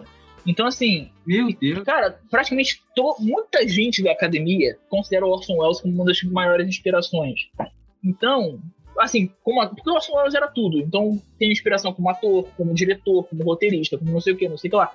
Então, Ele é o patrono que- do cinema, né? Basicamente. O patrono. é o patrono do cinema americano moderno, basicamente. É, então, assim, eu acho que é muito difícil o Fincher vencer, apesar dele ter uma breve chance. Mas eu acho que Mas é assim, só, só salientando que a Chloe Zhao, provavelmente ela vai ganhar, tem grandes chances, mas também porque ela fez um puta trabalho, tá? Não é só por ela, por ela ser Não. mulher, não. Não, é. né? Só verdade. salientando, né? Eu, Obviamente eu- isso. eu falei desse negócio dele não, do Oscar não premiar nenhuma das É. duas, justamente pelos motivos individualistas do Oscar mesmo. Sim, sim, sim. É, eu acho que vai Mas- ser uma boa pra eles, porque assim, é, a Chloe foi genial e também por ela ser mulher, né? E ter duas indicações femininas na categoria, eu acho que estão matando o coelho com uma. Dois coelhos com uma cajadada só, entendeu? Pois é, uma pena que não vai ser presencial, né? Então é, eu queria muito ver a É. Chloe Zhao subindo no palco, ela parece muito, muito foda. Ela, quando ela faz as chamadas de vídeo, ela tá sempre a roupa mais casual possível, com umas trancinhas assim no cabelo e tal, parecendo uma fazendeirinha assim. Então, Parecendo uma nova de LED. Me lembra, É. aí você falou nisso, me lembra uma mulher que ela foi premiada no Oscar, acho que de melhor E ela foi de figurino. chinelo. E ela foi, assim, de jaqueta, calça jeans. sim. Aí o pessoal, acho que da- lá da, do festival mesmo, criticou, não sei. Ou foi aqui fora mesmo, Ah, os portais de eu- Todo mundo é notícia? mala. Todo mundo é mala. a Ai, melhor olha. coisa é ir pra premiação mais badalada do mundo no chinelinho. Bora pra premiação do Oscar, legal, bota É. de chinelo. Só faltava a coxinha. Só faltava ir comendo uma coxinha. Uma coxinha. É... Bom, Muito cara de lá pra- professora mesmo de geografia. Mas enfim, O quê? vamos pra outra. A, a Cloizal? Não, a Ou a- mulher que ganhou nesse, nesse Oscar. Muito professora.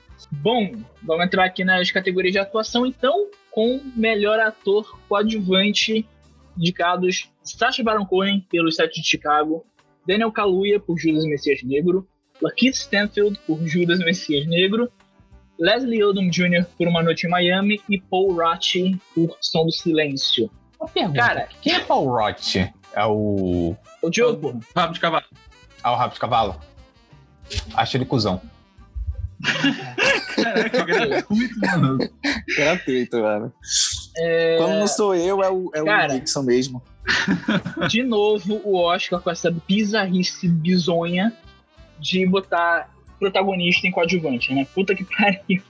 É, eu não entendi a Verdade. indicação do Daniel Kaluuya. Sinceramente, o Lakeith. o, Não, eu beleza. entendi do Lakeith.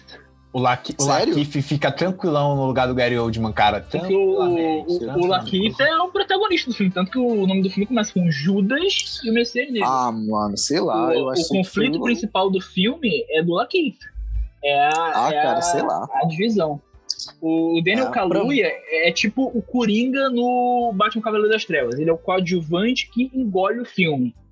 O, É, velho. o Lakeith é o cara que é, coordena os conflitos ali, tá ligado? Ele é o cara que. A, a história que a gente tá vendo ali não é do Fred Hampton. É a história do Bill. Então. Se fosse a história do Fred Hampton, o filme começaria até antes do deles conhecerem. Mas o filme começa com o Bill, né? é, sendo preso pelo FBI lá e tal. Então, eu acho que o Lakeith deveria estar em melhor ator. Mas, como o Ah. Nixon falou, ele, ele tiraria o Gary Oldman numa boa. É, eu É. entendi a indicação do Lakeith, mas não entendi do Kaluuya, mas É, porque, pra tipo, você o contrário, né? outro- Não, eu entendi é, o, seus argumentos outro, assim. outro exemplo interessante qual. foi do ano passado, né? Que teve o Era Uma Vez em Hollywood com o Leonardo DiCaprio e o Brad Pitt. Eles, eles meio que dividem o filme. E o Brad Pitt Ah. chama mais atenção pela personalidade dele. Só que o Leonardo DiCaprio é o, é o que gera os conflitos ali. Do, é o cara Uhum. é o mais conflituoso ali do filme. Então, eu acho que faz, faria sentido. Mas, né? Os, eu, eu acho que, na verdade, os dois seriam protagonistas, só que os dois estão em coadjuvante. Enfim. É que eu acho que o Kaluuya não fica tão protagonista no filme, porque tem um momento que ele vai pra prisão, ele dá uma boa sumida do filme.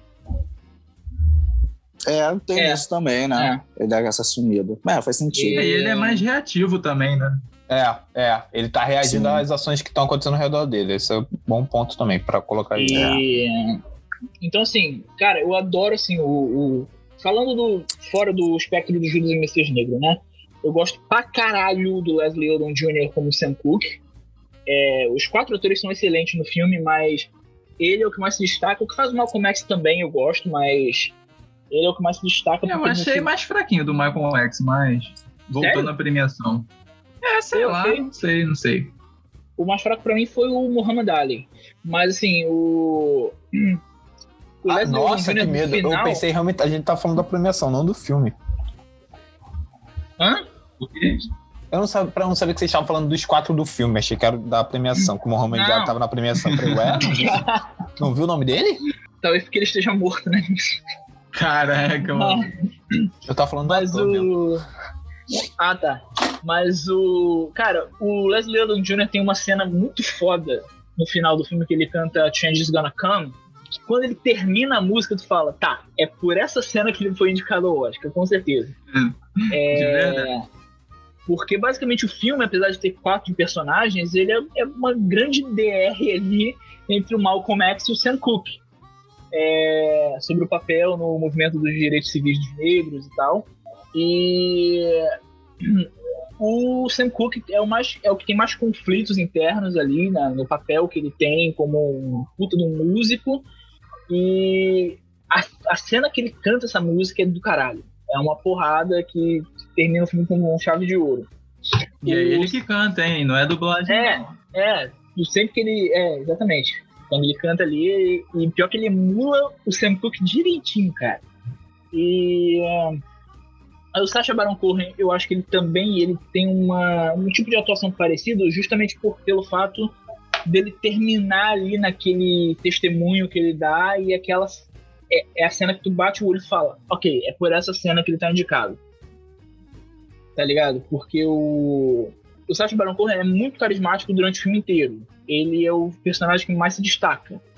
Porém, aquele testemunho para mim é o que é o que consolidou ele nessa categoria. Não sei. É. é a minha torcida vai pro Lakeith, porque caraca, mano, esse cara tá muito bem, mano. Ele tá muito bem. Tu achou ele até melhor que o Kaluuya? Sim. Não, assim, o personagem do Kaluuya é genial. Mas questão mesmo de se entregar ao personagem, eu vi muito mais no Laquis. Não tô falando que o Daniel é ruim, longe disso, ele é muito bom ator. Mas nessa categoria, eu acho que ele, quem merece mesmo ganhar é o Laquis. Eu acho que, assim, é, numa visão mais extemporânea, o Sasha pode ganhar. Ele também tá muito bem no filme. E eu acho que ele também é um forte candidato. Mas a minha torcida tá pro. vai pro Laquis. É, minha, minha aposta e minha torcida vão pro Kaluuya. Eu acho que ele tá muito foda. Porra, a cena do I Am a Revolutionary é, é a cena Porra, é que provavelmente eles vão, eles vão mostrar quando eles estiverem anunciando os indicados. É, porque eu, até agora eu não me convenci que o Kaluuya é britânico, cara. Sinceramente, depois desse filme, com o sotaque que ele faz nesse filme, eu falei: não é possível que esse cara é britânico, maluco. O cara faz exatamente sotaque americanão ali, do, o, o próprio. O, a forma como ele pronuncia revolutionary é muito, é muito americano. Ah, é. E a voz que ele faz, se tu vê o, o Corra, o Get Out, né? Tu vai ver que, que ele imprime outra voz pro cara, tá ligado? Então. E tá vendo de uma crescente maravilhosa. É. Virou então, assim, eu... Será que virou queridinho de Hollywood também?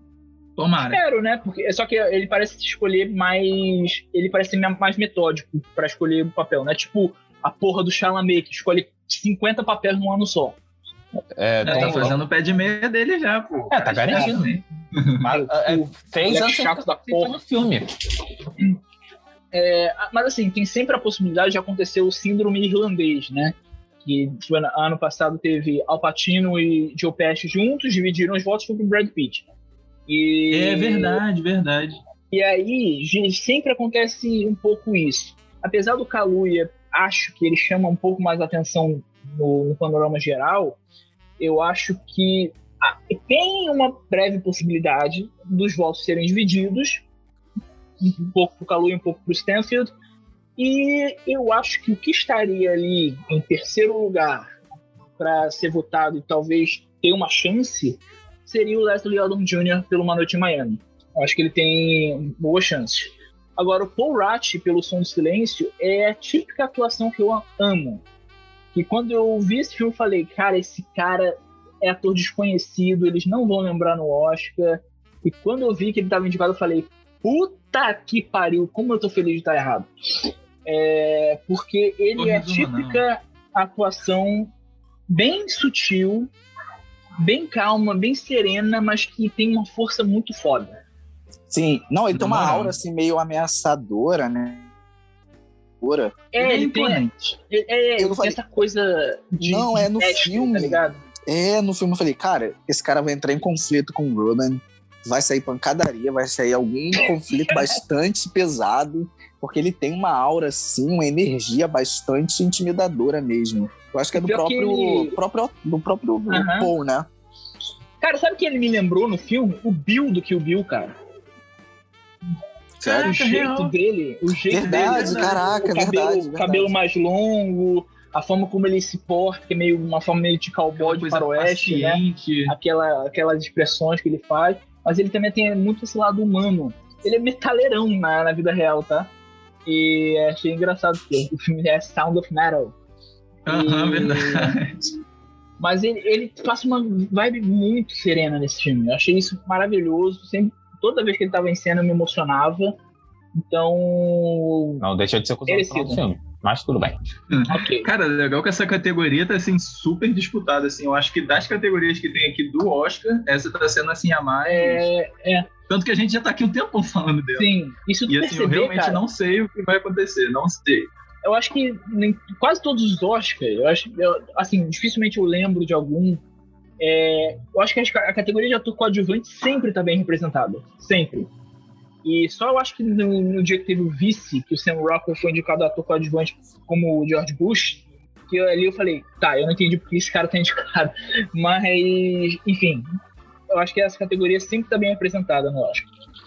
Agora, melhor atriz coadjuvante, essa aí é complicada porque a gente tem a Maria Bakalova pelo Borat 2, a Glenn Close pelo Era Uma Vez Um Sonho, a Olivia Colman por The Father, a Amanda Seyfried por Mank e a Yeon Yoo-jung por Minari.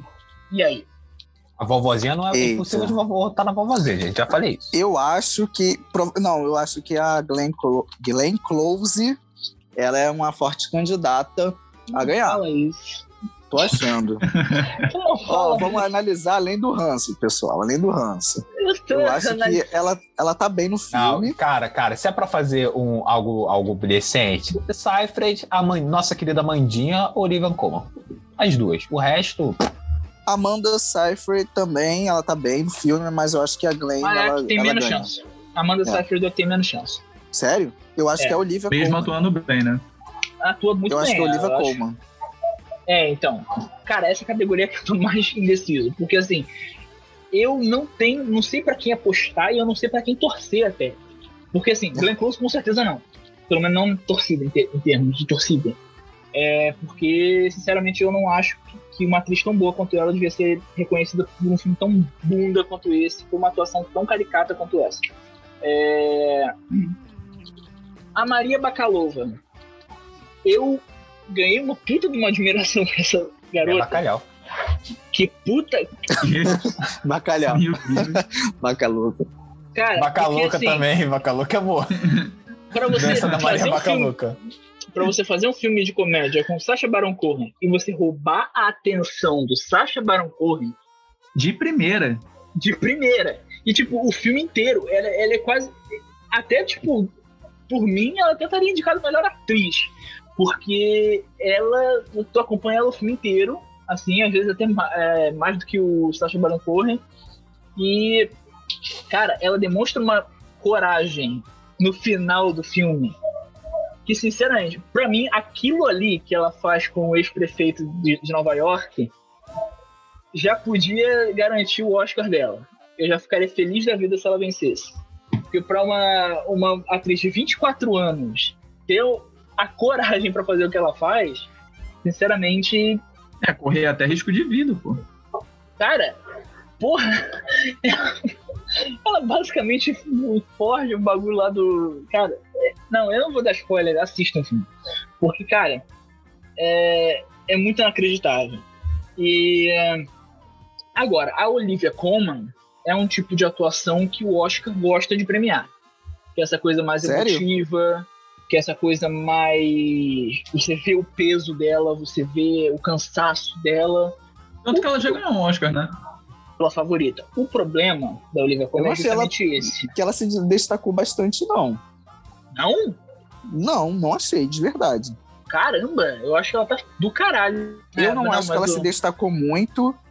Não achei que ela se destacou bastante nesse filme. Eu acho que só o Anthony Hopkins que, sabe, aquela, aquele brilho mesmo no filme, ela foi bem, mas para se destacar Ela aqui acabou ganhar deixando de uma lado, né? indicação, é, Não, uma pô, indicação mas como a melhor atriz coadjuvante. Se ela Não. fosse premiada, eu, eu acharia merecido. Então, a Olivia Colman eu acho que é uma, um tipo de atuação que eu acho que eu gostaria de premiar. Só que, como eu falei, o SEG foi recentemente, é o maior termômetro pro Oscar, e quem venceu o SEG de atriz coadjuvante foi a Yeon Yoo-jung. A vovozinha. A vovozinha de Minari. E, cara, eu tô entre as duas. Eu tô entre a A Colman vovozinha? e a Yeon Yoo-jung. Sim. Porque, A vovozinha foi maravilhosa. cara, Não. ela, é- junto com o moleque, ela é a melhor coisa do filme. Não. Melhor, é, nossa, mano. Ela queimou Então, a produção. A sensibilidade tá no zero, a gente entendeu isso já. Ela Tua a sensibilidade tá no zero. inteira. Claro, porque quando você fica doente e tem o derrame, você tem todo. Tem que ficar em casa, não tem que estar no meio da rua, porra. Tu acha que ela tinha alguma Mas aí que tá a graça, coordenação, cacete? Alguém Tu não deveria, interpretou aquilo ali, não, cacete? alguém deveria cuidar daquela velha, ficar com aquela velha em casa. Meu Deus do céu, que agonia, cara. O André é puto. Porra, mas não, cara. É que o cara tem, tem que avaliar a atuação da mulher. A proposta do filme é aquela. O Eu não cara deixava. ele foca em outra parada, maluco. Não consigo. É... Mas assim, Ih, pra mim, falou da vovozinha, não deixava, hein? para mim, assim, apesar de eu ter muito carinho pela Bacalova e pelo que ela faz no filme, eu acho que a, a Olivia Caraca, Colman caiu. e o Yoo Jung são minhas favoritas. A atriz coadjuvante tá, tá feito? É, eu acho que é a única categoria que a gente divergiu mais nas opiniões mesmo, né? Porque eu acho que quem vai ganhar é a Glenn Close ou a Não Amanda faz Seyfried. isso, pelo amor. Cara, vai ser e provavelmente vocês? pior Oscar de tudo. E vocês estão torcendo pra. Como é? A, a vovozinha de Minari. Não, Eu tô esqueci o nome Eu dela. tô torcendo pra Olivia Colman e pra Yoo Jung. Olivia Colman. E- e a Olivia. Colman. Eu não sei, eu não sei determinar qual é a minha torcida exata, mas enfim. E eu também não sei determinar quem vai ganhar. Eu acho que é o Olivia Colman talvez, mas se eles seguirem o SEG, Yoon Yoo Jung. Enfim. Melhor ator. Temos aí nosso finado Chadwick Boseman, Riz Ahmed, Anthony Hopkins, Gary Oldman e o Steven Yeun. E aí?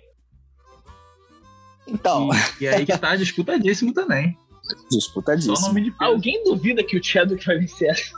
Ele Porque é um pra mim, tipo- candidato e ele é minha torcida. Porque pra mim Mas- essa categoria tá no nível de melhor filme de animação, de obviedade, assim, sabe? Cara, provavelmente É. o. Assim, tô chutando assim, provavelmente o Gary pode também ganhar, sabe? Provavelmente. Ah, ele, ele, Gary no filme pra mim faz nada. Ele só tem uma cena, que é a cena do jantar. Pra mim, é ela. Acabou. Não, é assim, o personagem dele tem bastante personalidade, ele sabe conduzir essa personalidade do personagem. O Gary é um. Como é? Eu esqueci o Força nome da daquele natureza. bicho. um Aquele puta bicho, camaleão, é um camaleão. Ele é um camaleão, Uhum. pô. É O é cara mesmo. atua muito, o, mano. É Fez o Churchill é, quatro anos atrás. É, cara, o cara atua muito, ele Uhum. sabe conduzir os personagens, sabe interpretar, sabe, sabe incorporar o personagem. Então, eu acho que, assim, provavelmente Melhor- ele pode ganhar. Melhor comissário Gordon. Melhor mas... mas... mas, cara, Mano, é incrível, é incrível. tem que premiar outro. Exatamente, pô. Mas, assim, a minha torcida tá pro Chadwick e pro Steven. Porque eu acho que eles Assim. também estão fenomenais. O Chadwick nem se fala, né? O cara entregou uma, uma atuação perfeita. Mas eu acho que a questão dos diálogos mesmo, essas questões técnicas, beneficiaram o Chadwick. Ele já é um ótimo ator, isso daí já beneficiou ainda mais ele. Então, por isso, a minha torcida vai para ele. E pelo Steven também, que ele tá ótimo em Minari. E é isso. cara, o que eu gosto do Steven Yeun e Minari é que ele não me lembra em nada o Glenn do Walking Dead. É, peraí. Esse era Exato. famoso, o Papo 10? É do The Walking O Dead. Glenn do The Walking Dead, cacete. Pô, é nem Glenn, né? reconheci, mano. Nem reconheci. Nossa, ele tá com a mesma cara, não sei qual é a. Enfim. Ah, mas o, o Steven Yeun, eu só vi o Em Chamas, que é um filme coreano, que ele faz o vilão até do filme. E ali eu já não tava mais reconhecendo o Glenn, tá ligado? Nesse filme eu já falei, ok, ele já conseguiu se desvencilhar do do The Walking Dead, que é uma coisa que o Bryan Cranston do Breaking Bad não conseguiu todo o papel que ele faz, eu sempre vejo Walter White. Até quando é papel bonzinho e tal, eu vejo o Walter White. E, e nesse não, cara. Eu acho que o Glenn. O, o, Glenn, o Steven, ele Steven. conseguiu sair legal, assim, do, do Glenn, aquela coisa do bom moço, do escoteirinho, né, e tal. E nesse filme ele tem essa, esse conflito que ele é meio orgulhoso demais, né? E nisso ele acaba levando a família numa possibilidade de crise ali, né? Que ele quer que, porque quer fazer aquilo ali acontecer, e às vezes ele chega até ao, um pouco ao ponto do egoísmo, é, porque ele quer provar que ele pode sustentar ali a, a família dele e tal. Acho que ele tem um conflito bem legal. O Chadwick, eu, assim, eu, eu não gosto muito do filme que ele tá, mas ele tá foda. É, de novo, ele é um ele é um ator de personagem, ele é um ator que ficou icônico pelo Pantera Negra. E nesse filme eu não vi o T'Challa, eu vi o Levi do o trompetista de da Moraine, entendeu? Então, é, eu acho que ele é um pouquinho prejudicado por essa coisa da peça filmada. Eu acho que às vezes as coisas ficam meio bregas pro lado dele, mas ele tá re realmente sensacional e, assim, infelizmente, para fechar a carreira dele, eu acho que foi uma chave de ouro, assim, eu acho que foi uma baita atuação que, assim, se era para ter fechado a carreira dele, foi bom que fechou bem até. E, e que seja premiado por isso. É, Sim, eu acho que até mais do que um próprio mérito, eu acho que vai ser uma puta numa homenagem também. Não, eu acho é, todas... é pra ele encerrar logo pra não dar chance de fazer um filme merda. Tem essa possibilidade. Mas eu não sei se ele já fez o algum filme merda, porque eu não vi os outros filmes dele. O Hopkins. É ele pegar. Ah, vou ah, fazer uma... não, calma aí, cara. O que, que tu tá falando, velho? A gente tá falando do Chadwick. Ah, ah tá. Desculpa. é, achei que a gente tá falando do Hopkins, pô. O cara já tá matando não, o Anthony Hopkins. Não, tá Caraca, que isso. Faz um enterro duplo logo, pô. Eu acho que no meu coração o Anthony Hopkins ganhou, porque eu já até falei, eu, eu paguei pau pra esse filme do, do meu. Do eu concordo com o Valdemar da Lemogari quando ele disse: Anthony Hopkins tem a melhor atuação da sua carreira nesse filme. Porque assim, cara, o Hannibal foi muito, muito icônico. E Silêncio dos Inocentes. É, ah. então, o Hannibal ah. foi muito icônico. Mas, cara, o, o, que ele faz aqui no sentido de desnorteamento, dele. Primeiro ele finge que sabe o que ele tá fazendo. Ele. ele. Ele, primeiro finge que ele tá, sabe o que tá fazendo, ele tem aquelas é, tiradinhas cômicas, aquele charme, ou aquela coisa de, de idoso rabugento, né? Que é, não, eu não preciso de ninguém para cuidar de mim, caralho, quatro.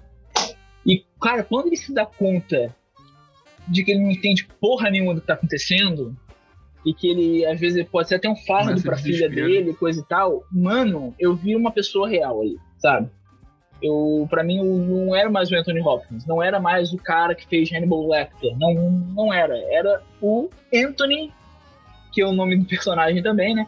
É o Anthony é, com algum problema mental, que o filme nunca revela. Assim. Demência, demência, provavelmente demência. É, né? Porque ele começa a ver coisas, ele é, não é só esquece. Exato. Então. É, e ele começa a. É, assim, ele não tem essa questão mesmo do. Como posso falar? Essa progressão que a gente tem de passado, presente e futuro. Para ele é tudo uma coisa embaralhada, solta. Ele é tudo no mesmo dia. Ele não tem essa questão. Ele é, é, ele é Amy Adams na chegada, tá ligado? Ele é o. ele é aquele filme lá do Adam Sandler. Cara, Caraca, o nome, eu esqueci. É, que a é do controlezinho, né? Clique. Não, não, não é clique, não. É que o cara se apaixona por como se fosse a primeira tá bom, cara. Ah, como se fosse a primeira mesmo. vez, isso. Tá, ok. Chega de Adam Sandler, cara. A gente tá falando tá aqui bom, de ator. Chega do Adam Sandler. A gente tá Eu falando aqui de, de Adam Sandler, é foda. É, mas assim. Adam Sandler o... merecia estar nesse É porque Oscar, ele tem outro patamar. Adam é, Sandler deveria estar nesse Oscar, hein, gente? André, não, entendi. Joias entendi Brutas. Joias Brutas. Joias Brutas é 2019, Nixon, pelo amor de Deus. Ué, mas esse não é o Oscar de 2020? Ô, Nixon, a gente tá em 2020, Nixon? Não sei, mano. Não lembro se teve Oscar 2020. Desculpa. O Parasita venceu quando, Nixon? Eu não lembro. Puta que pariu. Tá foda. Tá, tá, tá, tá pior que o Anthony, maluco. Eu entendi o tio. É porque o Adam Sandler, ele não é um ator, ele tá em outro patamar, tá ligado? Ele é um gênio da atuação. Ele, é, ele é um gênio da anti-atuação. Oh, não pode nem competir. Porra, pode nem competir, tá ligado? É, mano. Mas... O cara é muito humilde, tá ligado? Agora sim, apesar de eu, de eu gostar do Chadwick Boseman, ele não é nem minha segunda torcida, assim. Minha segunda torcida seria do Riz Ahmed pelo Som do Silêncio. Porque. Eu gostei, cara, mas. Ele é outra pessoa que me pareceu uma pessoa real. Porque assim, eu me vi nele. Na, se eu tivesse na situação dele, eu teria, eu teria as mesmas reações que ele fez. Que ele ah, teve. Primeiro, começar a socar o trailer inteiro, porque eu tenho o temperamento dele. Ah, o... a gente sabe disso. Cara, tem um computador que sobrevive quando, André. É impressionante. Quando, na, no momento que ele fala pra, pra mulher lá, pra Olivia Cook, que se, se isso não for resolvido, ele vai, ele vai pegar uma, um revólver e atirar na própria boca, eu falei, cara, eu acredito que esse cara poderia fazer isso, tá ligado? Porque ele tá muito irado. Né, quando ele começa quando ele começa a descobrir as coisas, o desespero dele é muito palpável. Então, ainda mais para ser um cara que trabalha com isso, que faz isso, que a, não é, não tem dinheiro, a, a, fonte de renda dele é aquela, tá ligado? E ser um cara que ele não consegue aceitar aquele novo normal dele. Então, cara, eu acho essa atuação uma puta atuação. E é um ator que eu nunca dei grande coisa, porque ele apareceu lá em Rogue One, que ele era o piloto lá que ninguém se importa. Caraca, e... era ele, verdade. Quem? No Rogue One. Ele, ah. ele, é o, ele é o vilão de Venom, maluco. Ah, tô ligado que ele é o vilão de Venom. E tipo. Ficou na cara ele quando ele raspa o cabelo. Sim, ele faz uns papéis assim, muito meio aleatório, muito de coadjuvantinho, assim, que tu não, nem, não tá nem ligando, tá ligado? Ou de filme ruim. e nesse filme, não, cara. Os olhos dele, tanto que o nome dele pelos sinais é de coruja, né? Os olhos dele parecem uma coruja mesmo. Ele tá, ele tá surtado ali. Ele tá como se fosse numa casca, preso numa casca. Me lembrou um pouco o filme O Escafandro e a Borboleta. Que ele parece que tá numa casca e que ele quer sair dali, ele quer voltar à vida dele normal e ele não consegue. E quando ele bota o implante lá e tem toda aquela, aquele, entre aspas, plot twist, o desespero dele é mais claro ainda. Então. Cara, é uma, é uma sacanagem. Potente. É uma sacanagem o implante não funcionar, cara. Puta que pariu, fiquei tristão pelo cara. Não, e a, a expressão final dele naquela última cena que ele tira o barulho, eu falei, puta que Não, esse cara é foda. Eu quero ver mais esse cara como protagonista, tá ligado? O cara gastou 40 conto, que a gente não sabe de onde ele tirou 40 conto. Foi 25 do trailer de onde ele tirou os outros que ninguém sabe. E, porra, pra ouvir mais ou menos, caralho, é uma decisão muito tipo. E aí, você. Não, não é pra ouvir mais ou menos. Ele amplia de uma forma distorcida o bagulho. É, é, é ouvir mais ou menos. É, você ele ouve joga mais vibração ou menos de uma forma muito direto. Ou você fica surdo? E aí, o que, que tu faz? Porque ele tem todo aquele, aquele debate, né? Que porque, é... tipo assim, se ele continuar ouvindo mais ou menos e for tocar bateria, ele provavelmente vai arrebentar o amplificador. Sim. Então, cara. E tem, e tem a questão também da, da paz do silêncio que o cara fala com ele, né? Que com aquele negócio, aí sim ele nunca vai ter aquilo. Então, é uma parada é, muito fica sempre zumbido foda. É, e tudo é amplificado, então hum. é uma parada muito foda. É, mas então é outro tipo de silêncio, né? Cara, é... não, esse filme, como eu falei, eu espero. Esse filme também foi indicado como o melhor filme, não foi? Sim. Então eu espero que a gente discuta mais nessa categoria, porque esse filme traz essa é. experiência é. do silêncio, mas não é aquele silêncio assim, não tem barulho. É a ausência de tudo mesmo, daquele som mesmo, qualquer tipo de som. É o silêncio entupido, né? É, aquele que sufoca a gente, outro tipo uhum. de silêncio que a gente experimenta. Mas é aí que tá, ele então, sufoca a gente porque a gente não é acostumado. Tá acostumado, né? exatamente. Traz outra essa, experiência, né? É que nem aquele experimento que fizeram de botar uma pessoa num quarto mais silenciado possível que ela chega no nível de ela ouvir o corpo dela funcionando e chega a ser assustador, sei lá. Ouvir ah, sim. coração, E eu acho que isso correr, daí vai além disso. É sobreponível a isso, sabe? Porque você não escuta nem a própria batida do coração. Porque se você for num lugar bem silencioso mesmo, você consegue. Eu já consegui já, num lugar bem Pô, silencioso mesmo, as batidas do meu coração. Eu consigo escutar o tic-tac do meu relógio, porra, da cozinha. Meu irmão, Exato. Vai dar, vai dar e esse não, entendeu? Aquele, é aquele silêncio do abismo, sabe? Que não tem nada. Uhum. É o silêncio e, de, do fundo do mar, tá ligado? É. Nossa, é, uma experiência totalmente diferente. E é engraçado porque. Não, é verdade, realmente. Eu não notei isso, mas esse tipo de silêncio traz ele. É, é como se ele beirasse um pouco também a loucura, a exaustão, a explosão, porque ele fica Sim. num quarto silencioso, né, naquele quarto lá, que ele também utiliza para escrever as coisas dele, as experiências dele. E ele grita, ele rasga, ele escreve de uma forma totalmente, sabe, é, é descontrolada. Sim. Então ele realmente entrega bastante nesse filme. Eu não estava apostando nele, não. Mas talvez ele ganhe sim. Assim, eu acho que ele está em segundo lugar em termos de chances o Oscar premiar ele depois do Chadwick. Mas para mim ele tá em segundo lugar na minha torcida. O Chadwick ainda fica em terceiro, mas bem pertinho ali. Para mim ele fica é... em terceiro, o Reese. Pra mim, o primeiro é Chadwick mesmo, Steven, segundo, e esse, Reese, em terceiro. A única coisa O que a Anthony gente concorda, Hopkins. então, é que Gary Oldman é o último. Com certeza. Isso ele Ah. leva, né? Mas assim, em questão de, de ser favorito mesmo, eu acho que ele fica por último. É. E. E- Eu não vou concordar. Hopkins, se ele ganhar, beleza, mas é aquela coisa, o cara é tão bom que todo filme que ele faz entrega pra ele um Oscar, sabe? O cara é, todos menos, ele demais. só tem um Oscar na vida dele, que foi pelo Silêncio do Inocente. É. Verdade. É, mas assim, então- o cara é tão bom, ele é tão talentoso que eu tô falando É. assim, cara. É, ano é, passado até ser mesmo ele foi, ele foi indicado sabe? como Bento XVI, né? Dois papas. Verdade, né? Esqueci desse filme. Então, Two Popes.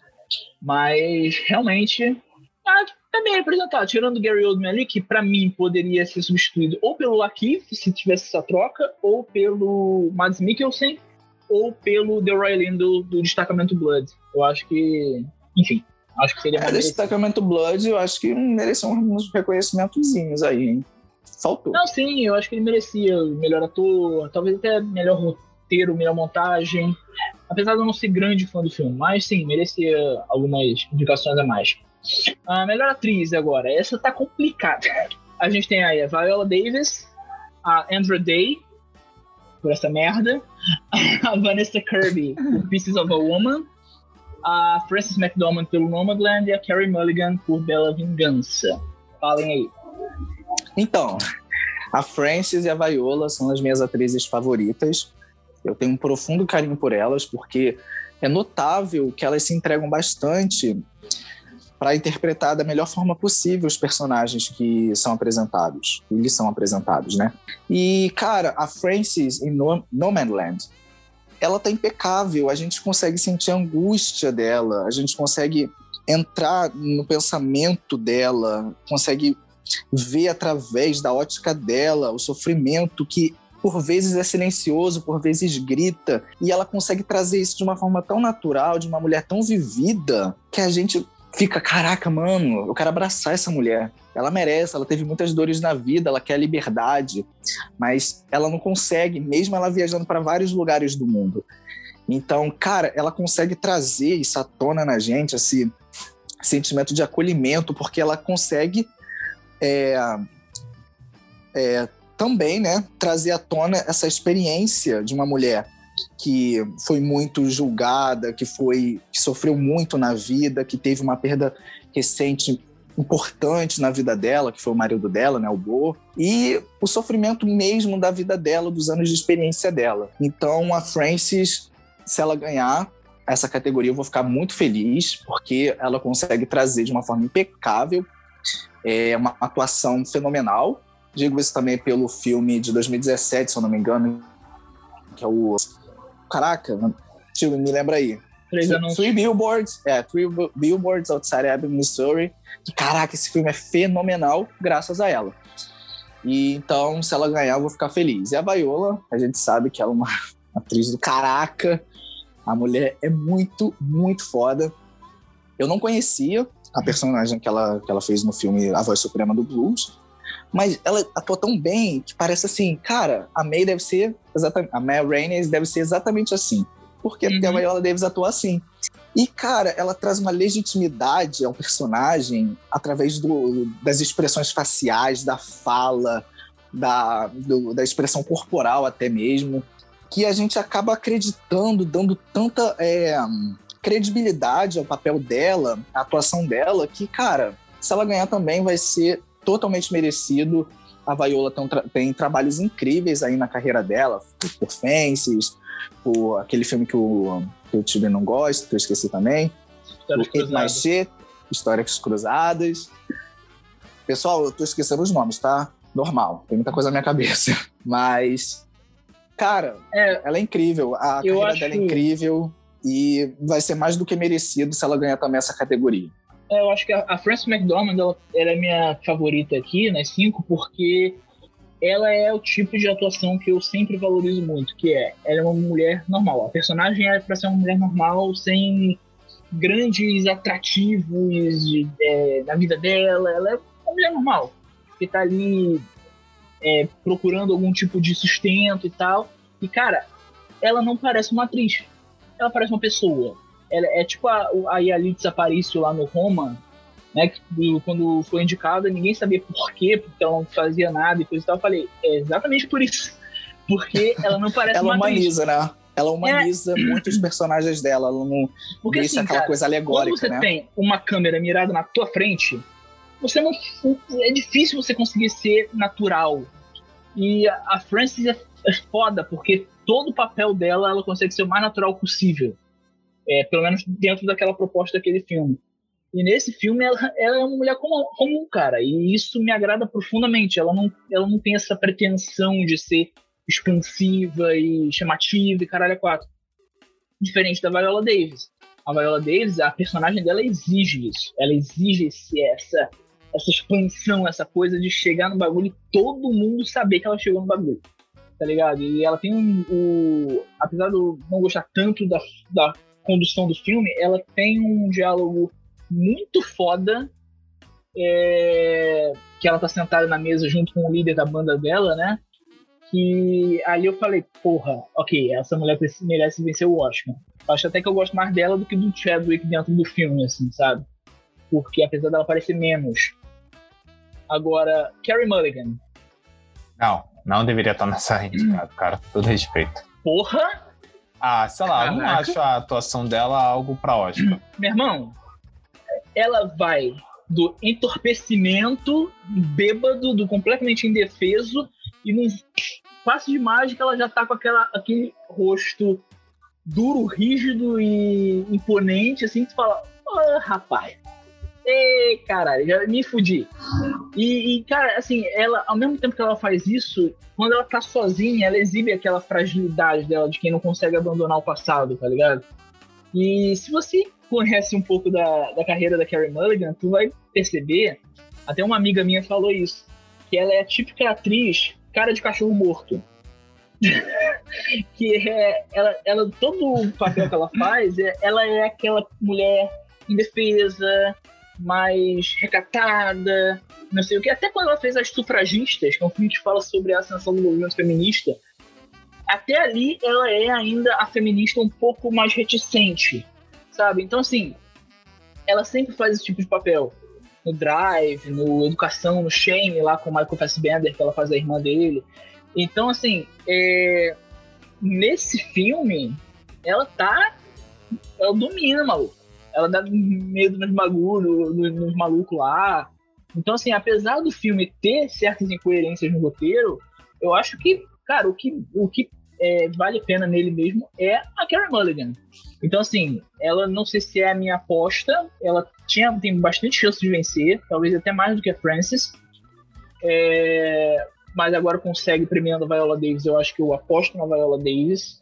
É, mas a Carrie Mulligan tá muito bem. Agora, a Andrew Day, pelo United States vs Billie Holiday, o filme eu acho execrável, mas ela pelo menos tem presença no palco. Não sei se está entre as cinco melhores atuações de 2020, mas ok, ela tem. Ok, eu não me incomodo pela indicação dela especificamente. E a Vanessa Kirby é todo aquele negócio de. Ela tem aquela, aquele desespero, aquela impaciência nos 30 minutos iniciais de Pieces of a Woman, e depois ela tem aquela sof aquele sofrimento resguardado, né? Ela fica. O sofrimento aquela... tá continuando o filme. Esse é o sofrimento dela. É, okay. Ela tem esse aspecto soturno, Mas... né? Que ela adquire após é, a morte da bebê, assim, né? O, é, o filme. Ela quase não fala nada do filme.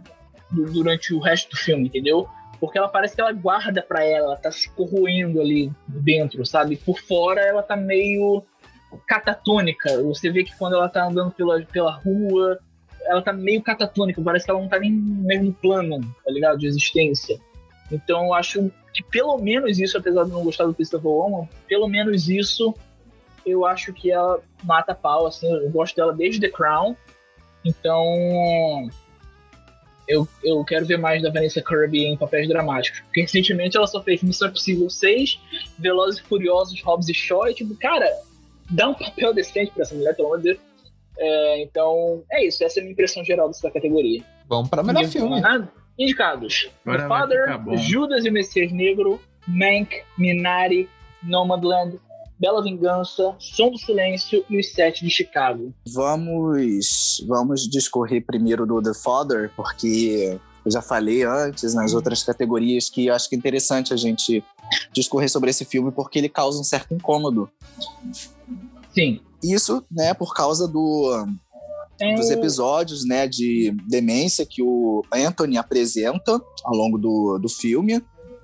E, cara, é um desconforto tão grande que a gente sente que a gente meio que perde também a noção um pouco do que está acontecendo. A a gente é, perde é, assim, também como Anthony, Anthony a noção da realidade, o que é passado, o que é presente, o que é futuro e o que é está rolando mesmo.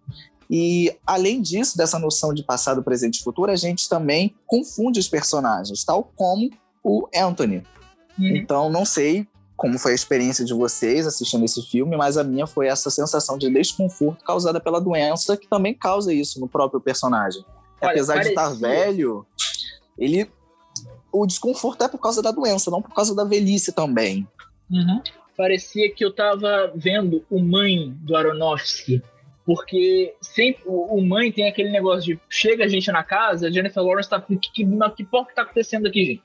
E nesse filme aconteceu a mesma coisa comigo, de tipo. Toda hora aparece alguém diferente e às vezes essa pessoa é a mesma pessoa que ele falou antes, só que com outra cara. E meio que. tipo, Cara, essa.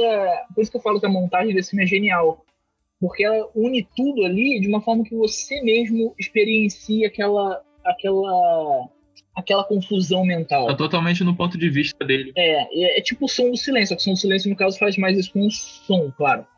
E então assim, eu gostei muito pra caralho desse filme, mas ele seria minha segunda opção, porque pra mim Sim. o filme que mais me impactou foi Judas e o Messias Negro. Também. Eu fiquei em, em estado de choque, né? Esse filme, a narrativa dele é bem impactante.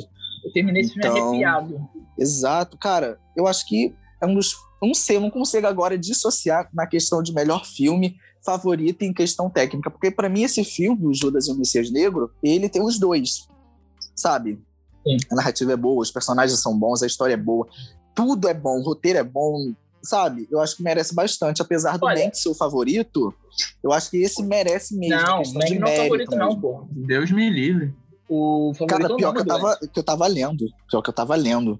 Essa questão do Mank ser o favorito mesmo a ganhar o Oscar de Aí é melhor foda. filme. Não sei. Olha, pra Assim, mim tá pra entre. Pra mim tá entre Não, falar, Nomadland, falar. Nomadland e por mudanças recentes de campanha, cara, 4, as chances de set de Chicago aumentou um pouquinho, tá? E então, Certo. assim, eu acho que o set de Chicago tá maior do que o Mank aí. Eu acho que estaria em segundo lugar aí para para competir com o Nomadland. Porque a Netflix, ela viu que o set de Chicago tava crescendo ao, ao longo e que o, a Netflix está financiando aí o Mank e o set de Chicago. Ela viu que o Mank estava cada vez perdendo popularidade, falou: vou investir no set de Chicago. É, dito, é, dito e feito, porque nos últimos, nas últimas premiações, o set de Chicago está muito mais presente do que Mank. Seja vencendo ou seja sendo indicado. Então, eu não sei se essa, esse aumento da campanha do set de Chicago vai influenciar alguma coisa a ponto dele poder vencer o Oscar.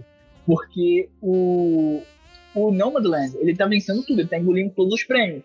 Só que ele ainda é um filme independente. Ele tem ajuda de, da, da distribuidora lá, da produtora e tal. Da produtora, distribuidora não, falei merda. Mas tem ajuda da produtora, mas ainda assim é um filme independente. Então não sei até quando eles vão poder arcar com a campanha desse filme. A Netflix não, a Netflix, né? Hum, Então, ela vai, vai, vai, vai, vai. E, cara, é aquilo. Se o Sete Chicago vencer, ele vai ser o primeiro filme da Netflix a vencer o Oscar de melhor filme. Então, Ele não ganhou, não, naquele ano? quem? Irlanda- Não. Ele não ganhou né? nada naquele ano, cara. É, Caralho. o Sete de Chicago pode ser o primeiro filme da Netflix a vencer o Oscar. Eu acho que a Netflix vai investir muito nessa possibilidade. Ainda mais por causa de toda aquela polêmica de filme de streaming não pode, não pode, não pode.